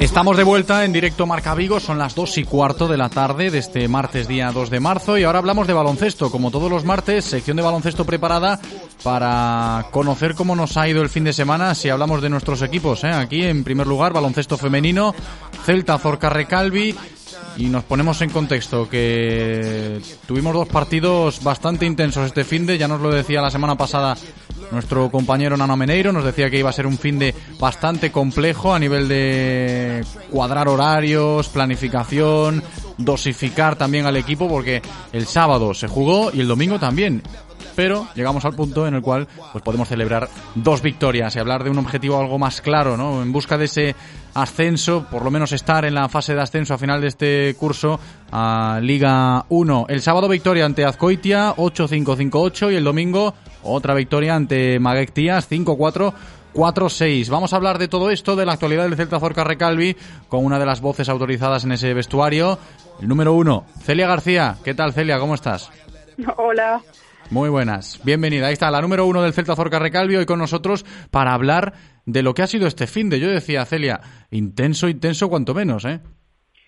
Pues sí, hombre, eh, llegábamos sabiendo que iba a ser muy importante, que bueno, sacar dos victorias, eh, sacar el average era era clave para, para conseguir nuestro primer objetivo de, de, meternos en esta en esta fase de ascenso y bueno pues ahora viendo un pasito más cerca ¿no? de, de conseguirlo yo creo que sale muy reforzado no el equipo tras este fin de semana sí diría igual un pasito y medio más cerca uh -huh. eh, sí salimos reforzadas sobre todo bueno el primer el primer partido que a priori que a priori es contra un rival directo que iba a ser un partido pues muy duro, muy igualado, pues salimos muy enchufadas. Yo creo que hacemos una primera parte para enmarcar, eh, muy serias en defensa, sin eh, permitir al equipo rival acercarse al aro. Nosotras en ataque con las ideas muy claras, compartiendo bien el balón, encontrando encontrando a la que tenía feeling de cara al aro en, en cada momento y, y, bueno, pues conseguimos llevarnos ese 50-16 ¿no? de la primera parte y ya pues yo creo que la segunda parte pues fue algo más relajada, donde se rotó al equipo y de ahí de cara al partido del domingo pues también pudimos llegar un poquito mejor. Es que fíjate, lo que has dicho Celia, para mí fue una de las cosas más llamativas del fin de semana independientemente del balance final, ¿no? De que estemos hoy hablando de que el Celta Zorca Recalvi ha ganado sus dos partidos, que está como has dicho, un pasito y medio más cerca de ese objetivo de la fase de ascenso a Liga 1, lo del parcial, lo de los eh, puntos, ritmo anotador, sobre todo en el partido del sábado ante Azcoitia, fue una de las imágenes del fin de semana. Muchísima gente eh, hablando de eso, ¿no? De, de, de, cómo estáis de cara a la canasta. Sí, bueno, yo diría que es que igual es hasta algún récord por ahí, ¿no? Ese 50, ese 50 16. Es que fue una barbaridad ese parcial. no se suele ver este parcial. Pero bueno, ya fuera parte de eso, las sensaciones de, de jugar bien, de jugar colectivos, de estar serias, de saber a lo que estamos jugando, de cometer un error y sigo, bueno, yo creo que el, el, el, marcador refleja el trabajo que venimos haciendo durante el año. También te quería preguntar por eh, tus compañeras, en concreto Motley, la americana que, bueno, también da la sensación de que ha vuelto para aportar y mucho y se puede hablar de un Celta Zorca Recalvi que ya impone respeto con esa plantilla rodada, con buenos nombres, buenas actuaciones individuales, que se está volviendo a recuperar eh, ese prestigio que igual el año pasado quedó un poco tocado, ¿no? Con eh, el bache que tuvimos que atravesar a nivel de resultados. Sí, bueno, el año pasado no fue no fue la temporada que deseábamos ni esperábamos, pero bueno, de cara a lo que lo que me preguntabas de, de Motley, yo creo que bueno es una jugadora con experiencia, que, que sabe lo que tiene que hacer, que tiene puntos en sus manos, que nos ayuda mucho, sobre todo en esa faceta, pero bueno, yo creo que en general me gustaría destacar el grupo, ¿no? El grupo de gente que tenemos, somos un equipo sólido, entrenamos bien el día a día y, y a partir de ahí pues yo creo que vamos creciendo y eso es lo que se está viendo este año para seguir creciendo pensando ya en lo próximo, Celia. Sí, eh, Avilés el sábado por la tarde, otro partido importante. Eh, si sacamos una victoria y hay, hay por ahí algún resultado, podemos igual dejar hecho ya matemáticamente el, eh, bueno, eh, la fase de ascenso y si no, pues otro partido importante para seguir mejorando. Es una mm, pista muy complicada para jugar y seguro que, nos van a poner las cosas difíciles. Eso te iba a decir, ¿no? Pensando en el choque del próximo fin de semana ante Avilés y el objetivo de la fase de ascenso, ¿es algo que os uh, preocupa demasiado a modo de, hombre, no, no una obsesión, pero sí tenerlo ahí entre ceja y ceja de decir, cuanto antes mejor? Bueno, yo creo que cuanto antes mejor por el hecho de decir, oye, ya estamos, vamos a seguir currando, hemos completado ya el primer objetivo, ahora vamos a vamos a por el siguiente, pero bueno, yo creo que no es algo que nos obsesione. Pues nos vamos a quedar con eso y que siga la buena racha, ¿eh? Buenísima la dinámica del Celta Zorca Recalvi. Hoy la hemos comentado con una de sus jugadoras, con Celia García. Celia, gracias por atendernos. Un abrazo.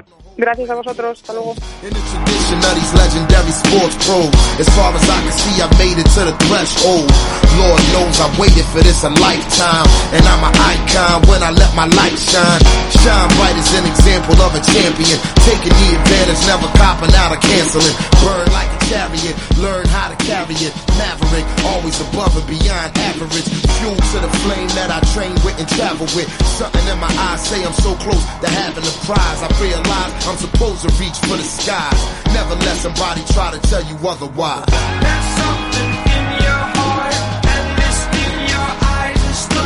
Que sí da esa sensación ¿eh? de que el Celta Zorca Recalvi ha recuperado ese prestigio en Liga 2 que el año pasado se perdió, el curso anterior, por los malos resultados y ahora vuelve a ser ese equipo temido, ¿eh? creo yo, por el resto de los rivales y más después del fin de semana que, se han marcado ¿eh? las chicas de Cristina Cantero, nos lo decía Celia García, que sigan así, nosotros pendientes, eh, como siempre, hasta el final de la temporada, a ver si este año sí podemos celebrar el ascenso. Aquí es cuestión de soñar y utilizar el ojalá, que tanto nos gusta. Y del baloncesto femenino al baloncesto en silla, también otro martes más aquí en directo Marca Vigo, pendientes de la actualidad del Ibercon San Fib. Sabíamos que había partido cuanto menos atractivo este pasado sábado, ya lo comentábamos la semana anterior. Siempre que el Ibercon San Fib se enfrenta a Ilunion, pueden pasar muchas cosas, porque Ilunion es un equipazo, lo sabemos, el gran referente del baloncesto en silla en España, pero se le da bastante bien al Ibercon San Fib históricamente. Hemos celebrado victorias, además de muy buena manera contra Ilunion. No ha podido ser este pasado fin de semana. Tuvimos ese choque ante uno de los cocos y contabilizamos derrota 82-71, pero con buenas sensaciones. Además reza de esa manera el titular de la crónica, presidente del Ibercon Sanfib, Chechu Beiro, ¿qué tal? ¿Qué tal, José? Buenas tardes. Muy buenas. Eh, Chechu, lo primero que te pregunto es eso de que estemos hablando hoy de una derrota, pero de buenas sensaciones al mismo tiempo. Sí, bueno, sabemos que siempre es difícil no visitar a, a Ilunion y esta temporada pues más aún, ¿no? Porque nos está costando mucho los los partidos fuera de casa y era uno de los objetivos de César, ¿no? El, el plantar cara y el bueno y el demostrar o el jugar fuera de casa como lo como lo venimos haciendo en Bouzas, ¿no? Que en Bouzas estamos haciendo unos partidos muy serios, pero nos estaba costando un poquito fuerte. La verdad que, que muy contentos, ¿no? Y bueno, como dices, una derrota por 11 puntos, si no recuerdo mal, pero que se nos escapó, ¿no? No Se nos, lo- o acabamos el partido con la sensación de que se nos había escapado a, a nosotros, ¿no? Porque el- en el tercer cuarto, pues remontamos, nos pusimos a, a dos puntos, pero bueno, encadenamos ahí un par de errores tanto en ataque como en defensa y cuando juegas pues con un equipo como como Ilunion pues los errores se pagan caros no y al final se despegan en el marcador y ya en el último cuarto es es difícil remontarles en su casa. Ellos también venían de una dinámica muy mala que necesitaban ganar sí o sí así que bueno la verdad que que era una batalla difícil no pero bueno como como decimos pues contentos por por la imagen dada y por ver que que pudimos haberles ganado pero se nos escapa a nosotros el partido Sí, con los choques eh, ante el Union siempre pasa eso, ¿no? Quizás un poquito de extra motivación siempre aparece y luego el balance a final de temporada suele ser relativamente bueno, ¿no? En este en este curso, pues sin ir más lejos, el balance de los partidos contra el Union con las buenas sensaciones, incluso con el encuentro de la primera vuelta puede ser positivo, Chechu. Sí, es positivo, ¿no? Sí, lo hablábamos, pues lo hablaba yo con César este, este mismo fin de semana, ¿no? Que parece que con los equipos de arriba, pues al final nos cuesta menos que, que con los equipos de abajo, ¿eh? Pero, pero bueno, es así, ¿no? No sé por qué le tenemos eh, escogida la medida ya desde hace tres, cuatro temporadas y, y siempre uno de los partidos siempre siempre lo- le ganamos, ¿no? Este año pues tocó ganarles en casa y perder allí, el año pasado creo que fue al revés, nos ganaron ellos aquí, nosotros le ganamos en su casa y bueno contento no contento por por ver que el equipo pues puede luchar con con los equipos de arriba no pero al final pues se nota presupuesto se nota calidad se nota todo no y, y nota sobre todo que bueno al final los objetivos de un equipo y otro a final de temporada son completamente distintos, pero ver que año a año pues le damos la batalla tanto a ellos como a, a Badajoz, pues la- o perdón, a Albacete, pues la verdad que, que gusta, ¿no? A eso voy, Chechu, al gen competitivo de este Ibercon Sanfib. Fíjate que hoy estamos hablando, en el día de hoy, insisto, de una derrota, pero también de muy buenas sensaciones, aferrándonos a eso para encarar mm, desde una perspectiva muy positiva la recta final de esta temporada y todo lo que tenéis ¿eh? en el calendario. Sí, vienen curvas, ¿no? Pero bueno, al final el, lo primero es, es el objetivo, ¿no? Es el objetivo de, de salvarnos, pues no matemáticamente, pero casi, casi, pues estamos salvados ya y bueno, es algo que nos gusta, pues año a año ir, ir cumpliendo esos objetivos con cabeza, ¿no? El primero el salvarnos, luego el meternos en la Copa del Rey, intentar hacer un buen papel en la Copa del Rey y todo lo que venga a partir de ahí, pues es un es un regalo, ¿no? Somos oh, plenamente conscientes del, del equipo que tenemos, del club que somos y de que nos queda mucho pues para estar luchando arriba, ¿no? Con transatlánticos, pues como decíamos, como Ilunion, como Albacete, que año tras año están ahí. Este año pues se les ha sumado Bilbao, Badajoz viene apretando fuerte, Canarias también, así que bueno, eh, sabemos que nuestra guerra es, es otra, pero al final pues nos gusta competirla a todo el mundo y, y todo el mundo pues o el que nos gana pues tiene que hacer un, un muy buen partido, ¿no? Pues el ejemplo está en, en Ilunion, en, el, en la primera vuelta pues vinieron aquí pensando que ya iban a ganar el partido y se fueron a casa con, con una derrota, ¿no? Y al final es lo que nos gusta y lo que buscamos, ¿no? Que el que nos gane pues nos gane porque es porque es mejor que nosotros y, y eso es nuestro objetivo año tras año. Y lo que tratará de hacer ahora César eh, con los chicos, con todo el equipo, será tratar de ser mejor esta semana en los entrenamientos que el Fundación Aliados de Valladolid, porque ahí estamos ya pensando en lo próximo, en busca de esa tranquilidad. Hablabas de cuanto antes llegue la permanencia para celebrar que un año más el Ibercon Sanfib eh, va a estar en la élite del baloncesto en silla español. El partido eh, en Bouzas este sábado va a ser importante también desde esa perspectiva.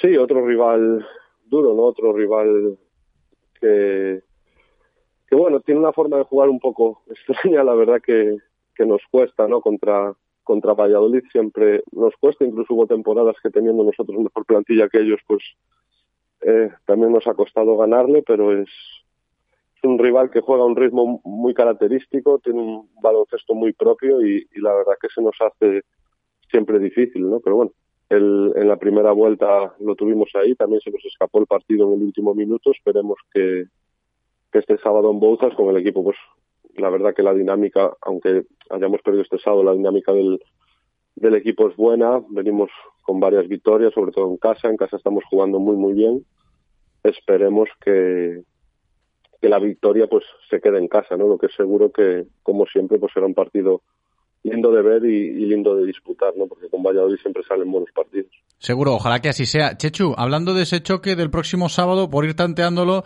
¿posibilidad de público en las gradas en el Pablo Beiro de Bouzas?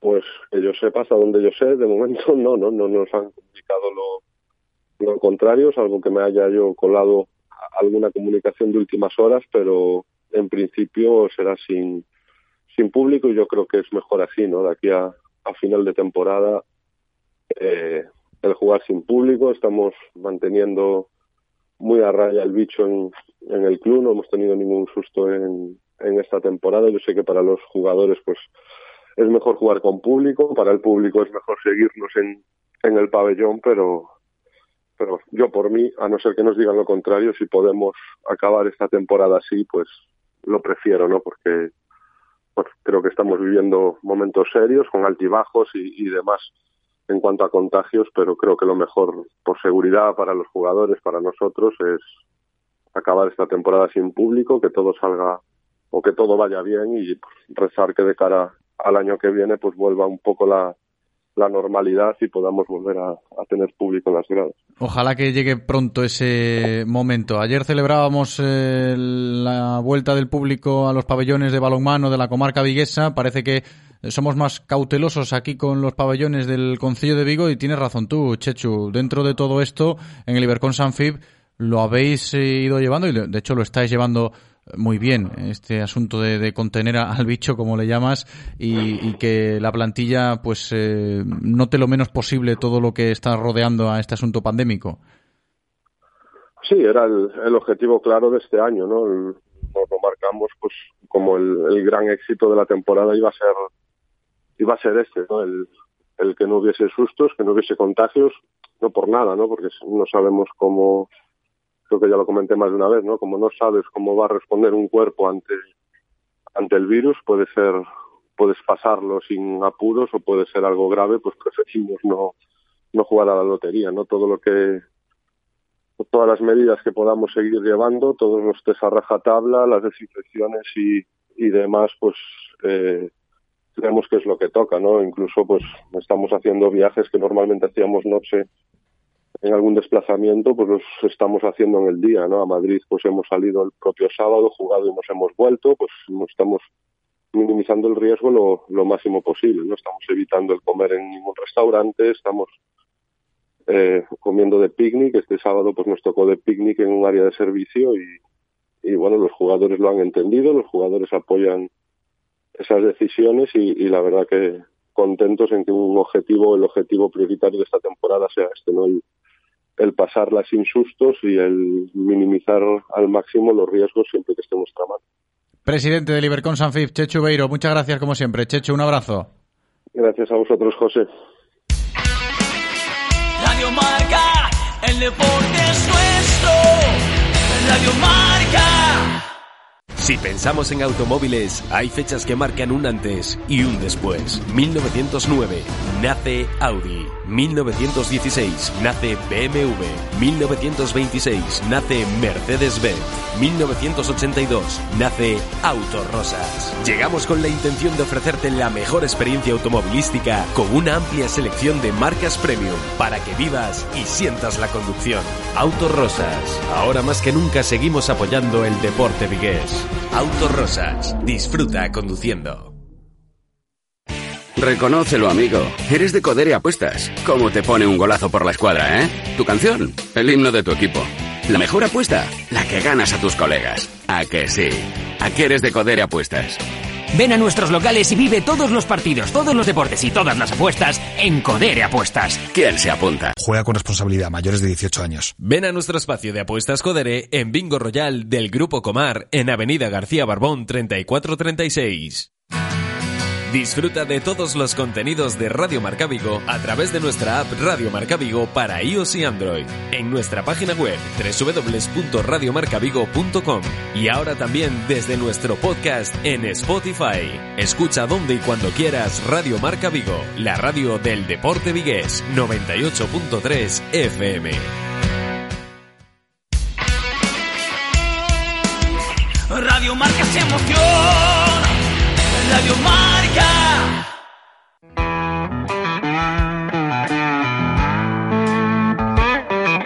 Directo Marca Vigo. José Ribeiro. Roll up my friends and gather round. The medicine man is back in town.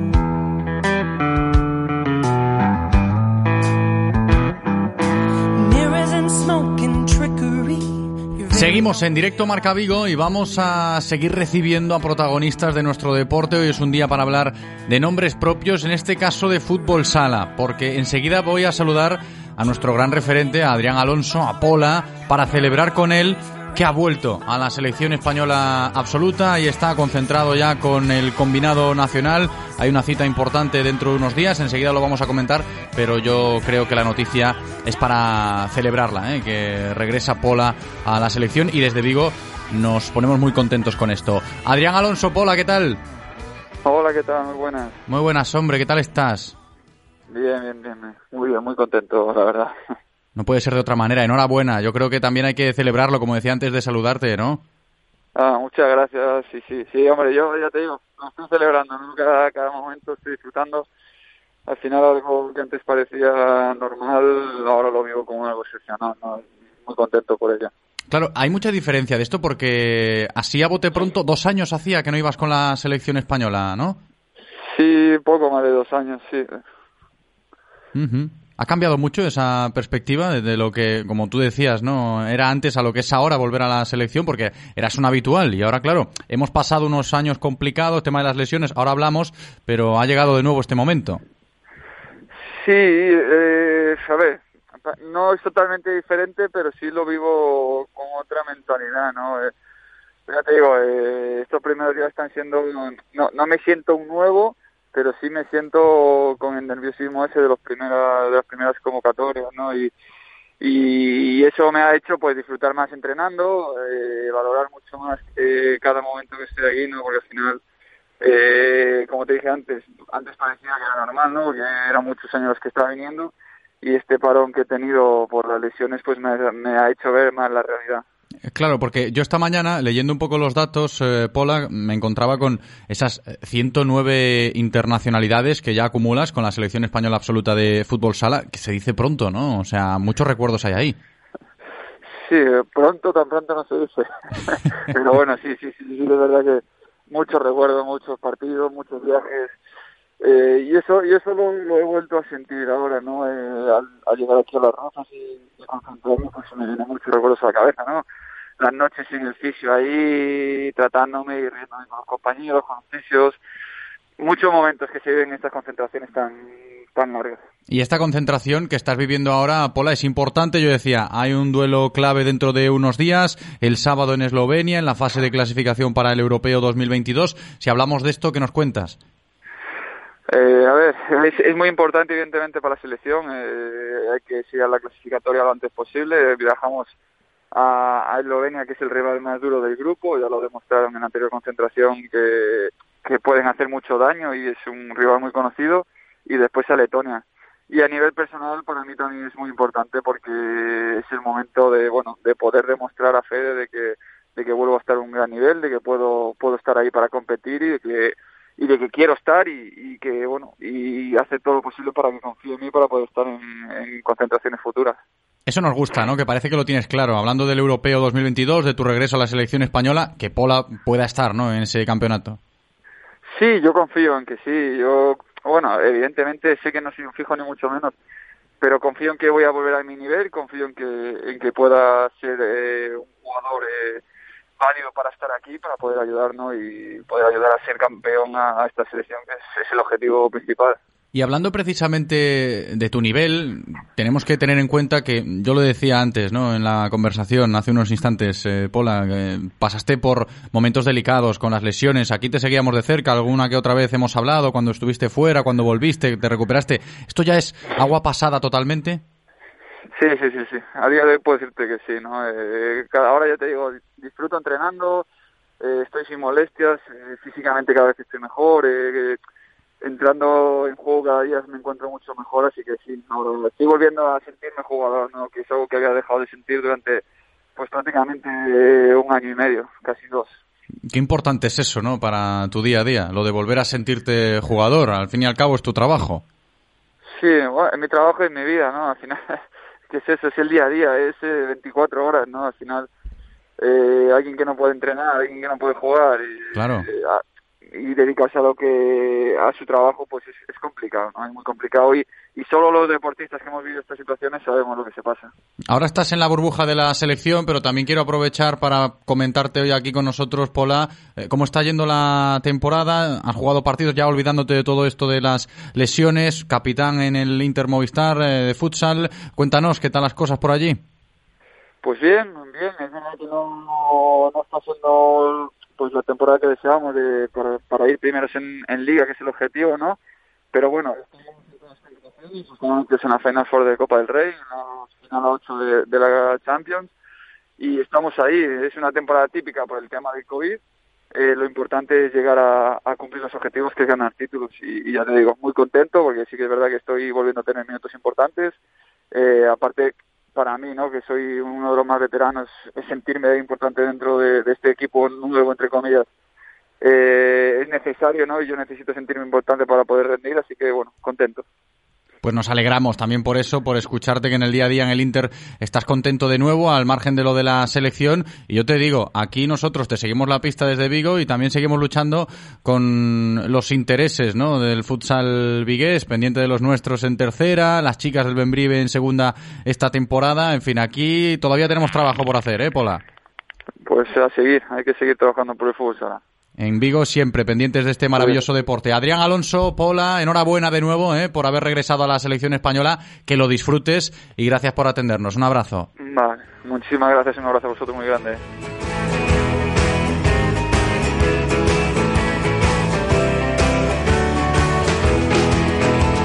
She's electric. She's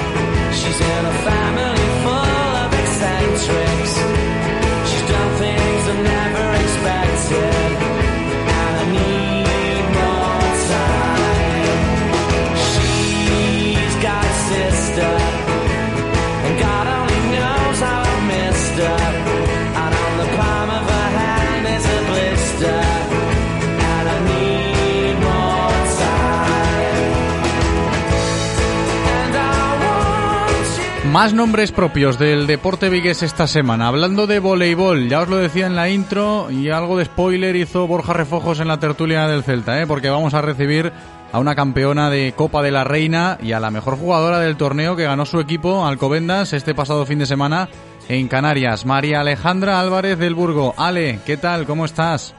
Muy bien, ¿qué tal? ¿Cómo estáis por allí? Muy buena, bienvenida por aquí, muy contentos. ¿eh? Además, si hablamos de historias de deportistas vigueses que triunfan, pues más si cabe. Enhorabuena lo primero, Ale. Oh, muchas gracias. Estoy en una nube ahora mismo, la verdad. Tuvo que ser muy bonito, ¿no? Este fin de allí en Canarias. Sí, ha sido inexplicable porque de verdad que, que no, o sea, íbamos con, con un poco la ilusión, obviamente, de, de ganar una copa siempre que siempre que nos presentamos, pero pero lo veíamos muy difícil, ¿eh? Y al final se dio. Yo creo que significa mucho también para Alcobendas, como nos estás contando, Ale. Sí, sí, ha sido nuestro título, nuestro mejor título deportivamente, ya, ya no solo para, para cada una de las jugadoras, sino que también para, para, el, para el club, que un- es un club muy humilde, muy, muy pequeño, una familia, y, y estamos súper, súper orgullosas de, de lo que hemos hecho. Claro, enseguida te pregunto un poco para que nos cuentes cómo fue el fin de semana, cómo fue todo lo que rodeó a la organización del torneo, la Copa de la Reina, pero en lo personal, hablabas del interés colectivo de Alcobendas, lo que significa ganar la Copa de la Reina, pero para ti también tiene que ser un auténtico orgullo y, y aumentando ese palmarés de esta manera.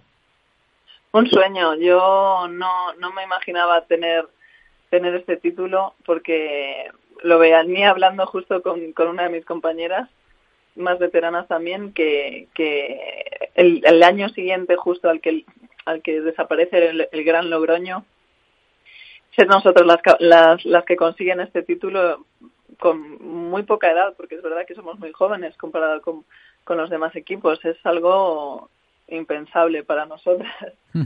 Yo creo que también esto, que fíjate, que el Alcobendas, siendo el club que es, pues haya ganado la Copa de la Reina, y aquí lo seguimos porque te tenemos ahí, ¿no, Ale? Pero mm, la magnitud de el voleibol femenino a nivel nacional tras este pasado fin de semana y cómo se dio esta final de Copa de la Reina, eh, quizás hablando igual de, de campanada y todo, por los intereses generales del voleibol femenino también se ha hecho bastante. Sí, o sea, hemos tenido para normalmente, claro, no estamos acostumbradas a nada de esto y una repercusión y un seguimiento muy bonito y muchos mensajes de apoyo de, Claro. de todos, de, de- de muchísima gente y muy agradecida además de, ser de Vigo y de poder llevar el nombre también de, mi ciudad. Y esto de mejor jugadora del torneo, ¿cómo lo asimilamos, Ale? Puf, eso es difícil. porque porque es un título, o sea, es un es un reconocimiento individual que que sabiendo las grandísimas jugadoras que están a mi alrededor, tanto en mi equipo como en, como en los demás, es algo, te juro, te lo juro que, que no, no, no, no me lo imaginaba nunca. Y, y, bueno, una alegría también poder compartirlo con mis compañeras que también son parte de, ese, de ese premio también. Por supuesto, ¿eh? que estamos hablando de un deporte colectivo, pero fíjate, los premios individuales, como a uno le sorprende, nos lo está contando María Alejandra Álvarez del Burgo, pues lo contenta que está tras haber ganado la Copa de la Reina de voleibol femenino y ser la MVP del torneo. Vamos eh, un pasito más. El techo, ¿dónde lo ponemos ahora, Ale? Porque todavía estamos asimilando esto. Tal cual, sí. Todavía yo creo que, bueno, estamos tenemos nos han dado unos días libres para descansar un poco porque hemos tenido otro partido también de liga ayer. Y, y bueno el techo al final yo creo que, que ahora lo que viene es terminar la liga en la mejor posición posible. Nos hemos puesto primeras sin esperarlo porque venía llevamos toda la temporada cuartas quintas sextas. Y en este último encuentro por un partido aplazado nos hemos colocado primeras y, y bueno intentar aguantar en en lo más alto posible y a ver qué, qué sucede uh -huh. en los playoffs. Lo has dicho, estaremos pendientes, ¿eh? claro que sí. A ver si podemos hablar más adelante de más éxitos eh, contigo en este programa, pero nos decías ojalá. antes, ojalá, ojalá que sí. Nos decías antes, Ale, que el, el, partido que tuvisteis que jugar después de la final de la Copa de la Reina fue un poco ajetreado, eso sí, el, fin de semana, estos últimos días en Canarias. Quería preguntarte por eso. Cuéntanos cómo fue a nivel de organización, cómo lo llevasteis, sabiendo compaginar también eh, los horarios, ese partido que tuvisteis que jugar el lunes, en el día de ayer. Sí, pues eso, al final lo más difícil fueron las emociones, ¿no? Después de, un, de, de ganar, de levantar esa copa y de, de, no explicarnos cómo había sucedido todo esto porque porque era un cúmulo de emociones así como muy raras, nuevas para todas. Y, y esa para mí yo creo que fue lo más difícil de, de afrontar el lunes porque también veníamos cansadas pero pero bueno salimos concentradas y sabiendo que iba a ser que iba, iba a depender de nosotras el llevarnos los tres puntos y íbamos con esa con ese objetivo también desde el principio y, y bueno conseguimos llevarnos a Madrid la, los tres puntos y, poder colocarnos ahí arriba y, bueno a ver qué sucede porque todo puede pasar en esta liga que está muy apretada. A seguir eh a seguir por el bien del voleibol femenino español y por los intereses propios eh. María Alejandra Álvarez del Burgo campeona de Copa de la Reina con Alcobendas este pasado fin de semana y además nombrada mejor jugadora del torneo. Muchísimas gracias por atendernos Ale y enhorabuena de nuevo. Un abrazo muy grande Muchísimas gracias, que vaya fenomenal y, y, siempre en mi corazón estáis. Claro que sí, claro que sí, que te esperamos por Vigo. Hasta la próxima, Ale. Muy pronto, muchas gracias. Radio Marca, el deporte es nuestro. Radio Marca.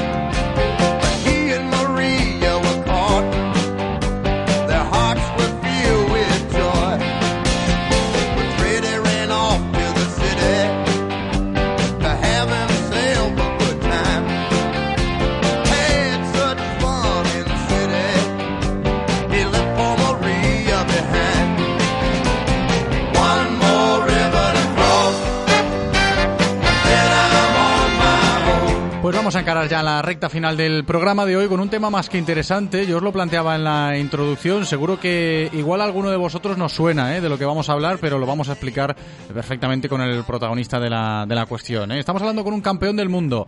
Campeón del mundo de Turing. Es Juan Noguerol y está con nosotros. Juan, ¿qué tal? Hola, José, ¿qué tal? Buenas Muy tardes. buenas, bienvenido. Yo digo esto del Turing hablamos de una disciplina motorizada y ahora hay que explicársela a nuestros oyentes, ¿no? Lo de ir en moto y ser campeón del mundo de esta disciplina, yo decía, seguramente mucha gente no, no lo capte así a la primera, pero tampoco es demasiado difícil de explicar, ¿no?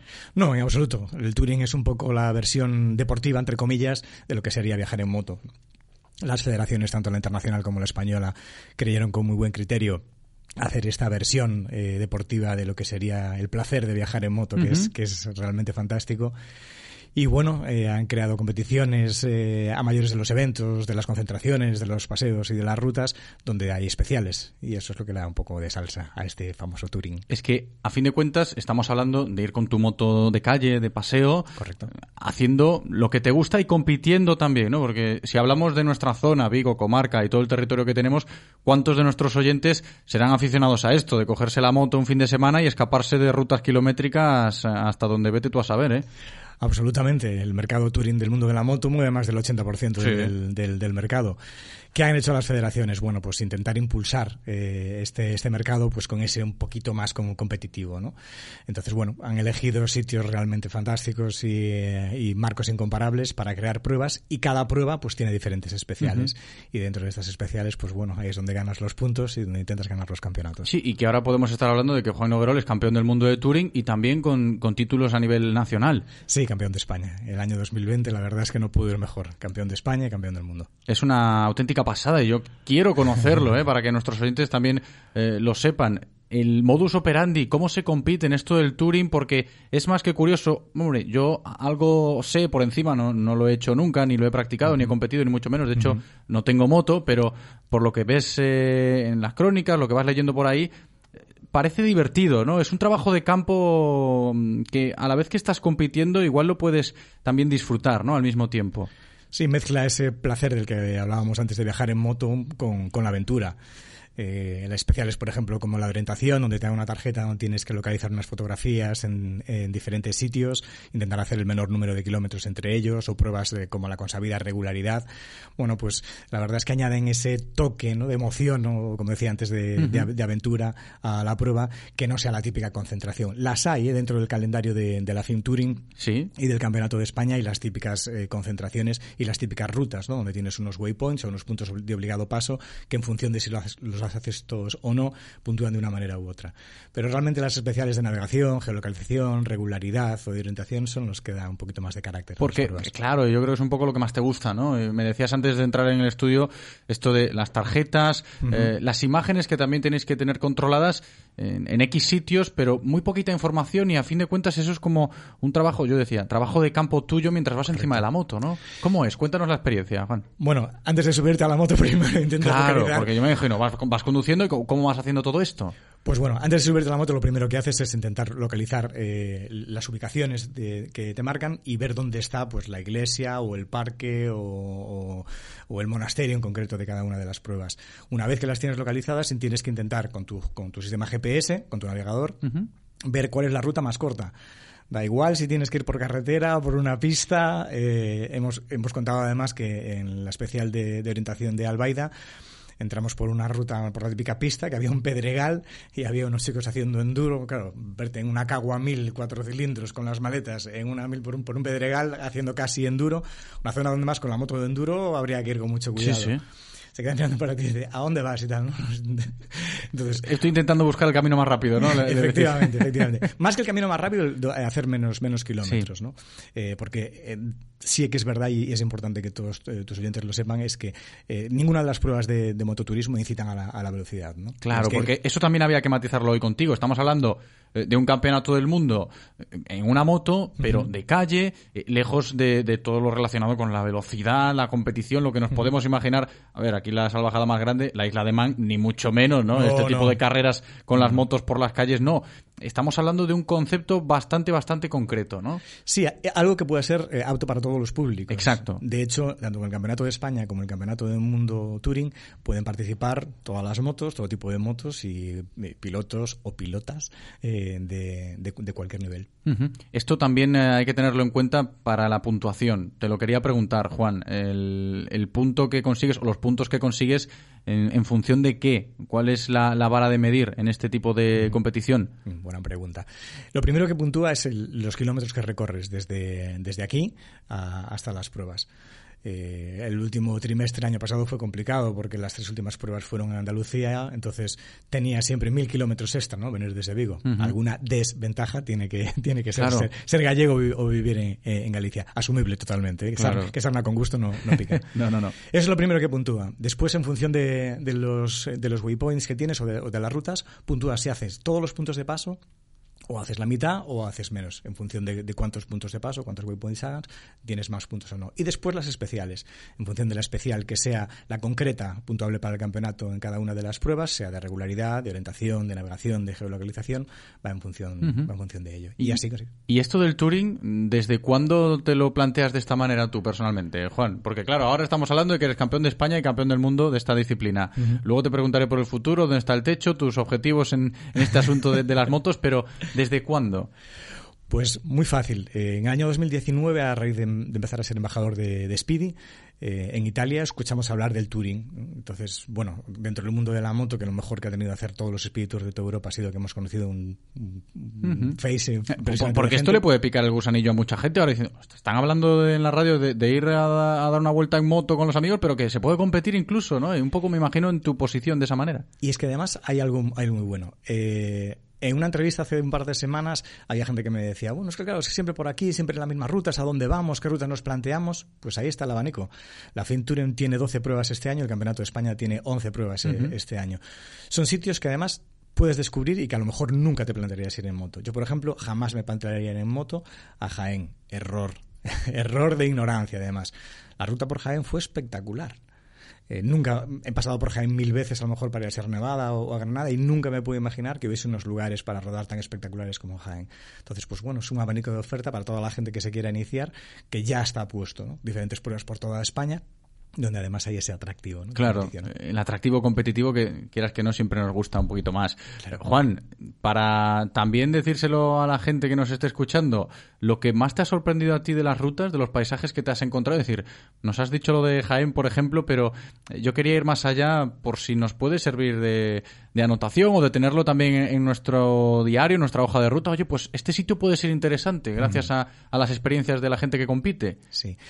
Hombre, yo creo que a todo el mundo que le guste la moto hay, hay dos pruebas que realmente tiene que hacer. La primera, que está relativamente cerca, es la Lesales de Portugal.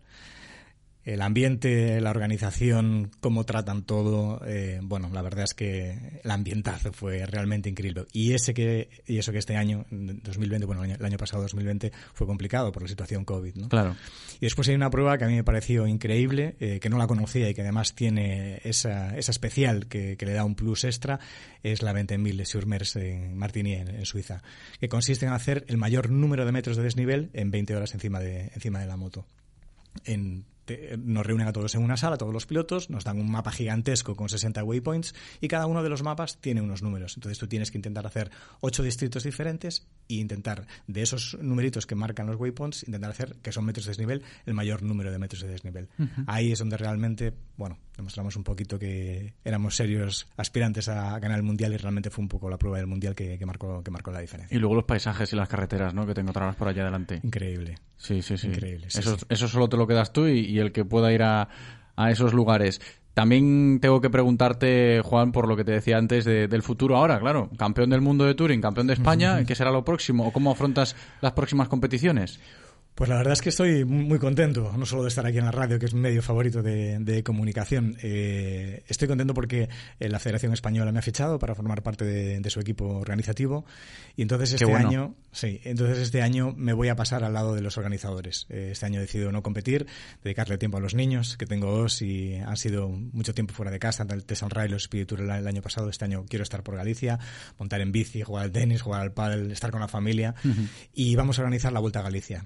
Pretendemos que la Vuelta a Galicia, que fue una prueba que se creó en los años 78, por el Club Motovigo, del cual mi, mi padre fue presidente durante muchísimos años, así me empapé del, de- del mundo de la moto, pues hacer una Vuelta a Galicia, que además será la prueba que cierre el Campeonato del Mundo Touring y el Campeonato de España Touring este año, a finales de octubre, el 30 y 31 de octubre.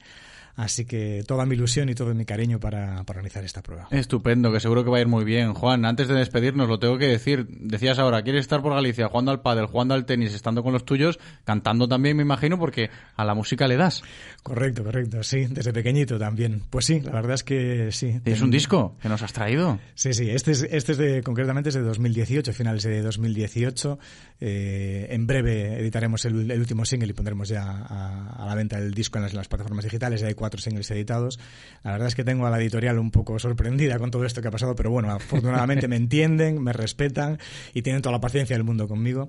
Así que sí, sí, este año será un año para componer y para grabar cosas nuevas. Estupendo, ¿eh? Pues muchísimas gracias, Juan, por haber venido aquí a contarnos tu historia historia, por también desvelarnos esa faceta musical tuya ahora antes de despedirnos y yo me reitero, enhorabuena por el título de campeón del mundo de Turing y de campeón de España y por lo que nos has contado hoy. Juan Noguerol, gracias, un abrazo. Igualmente, muchísimas gracias a vosotros.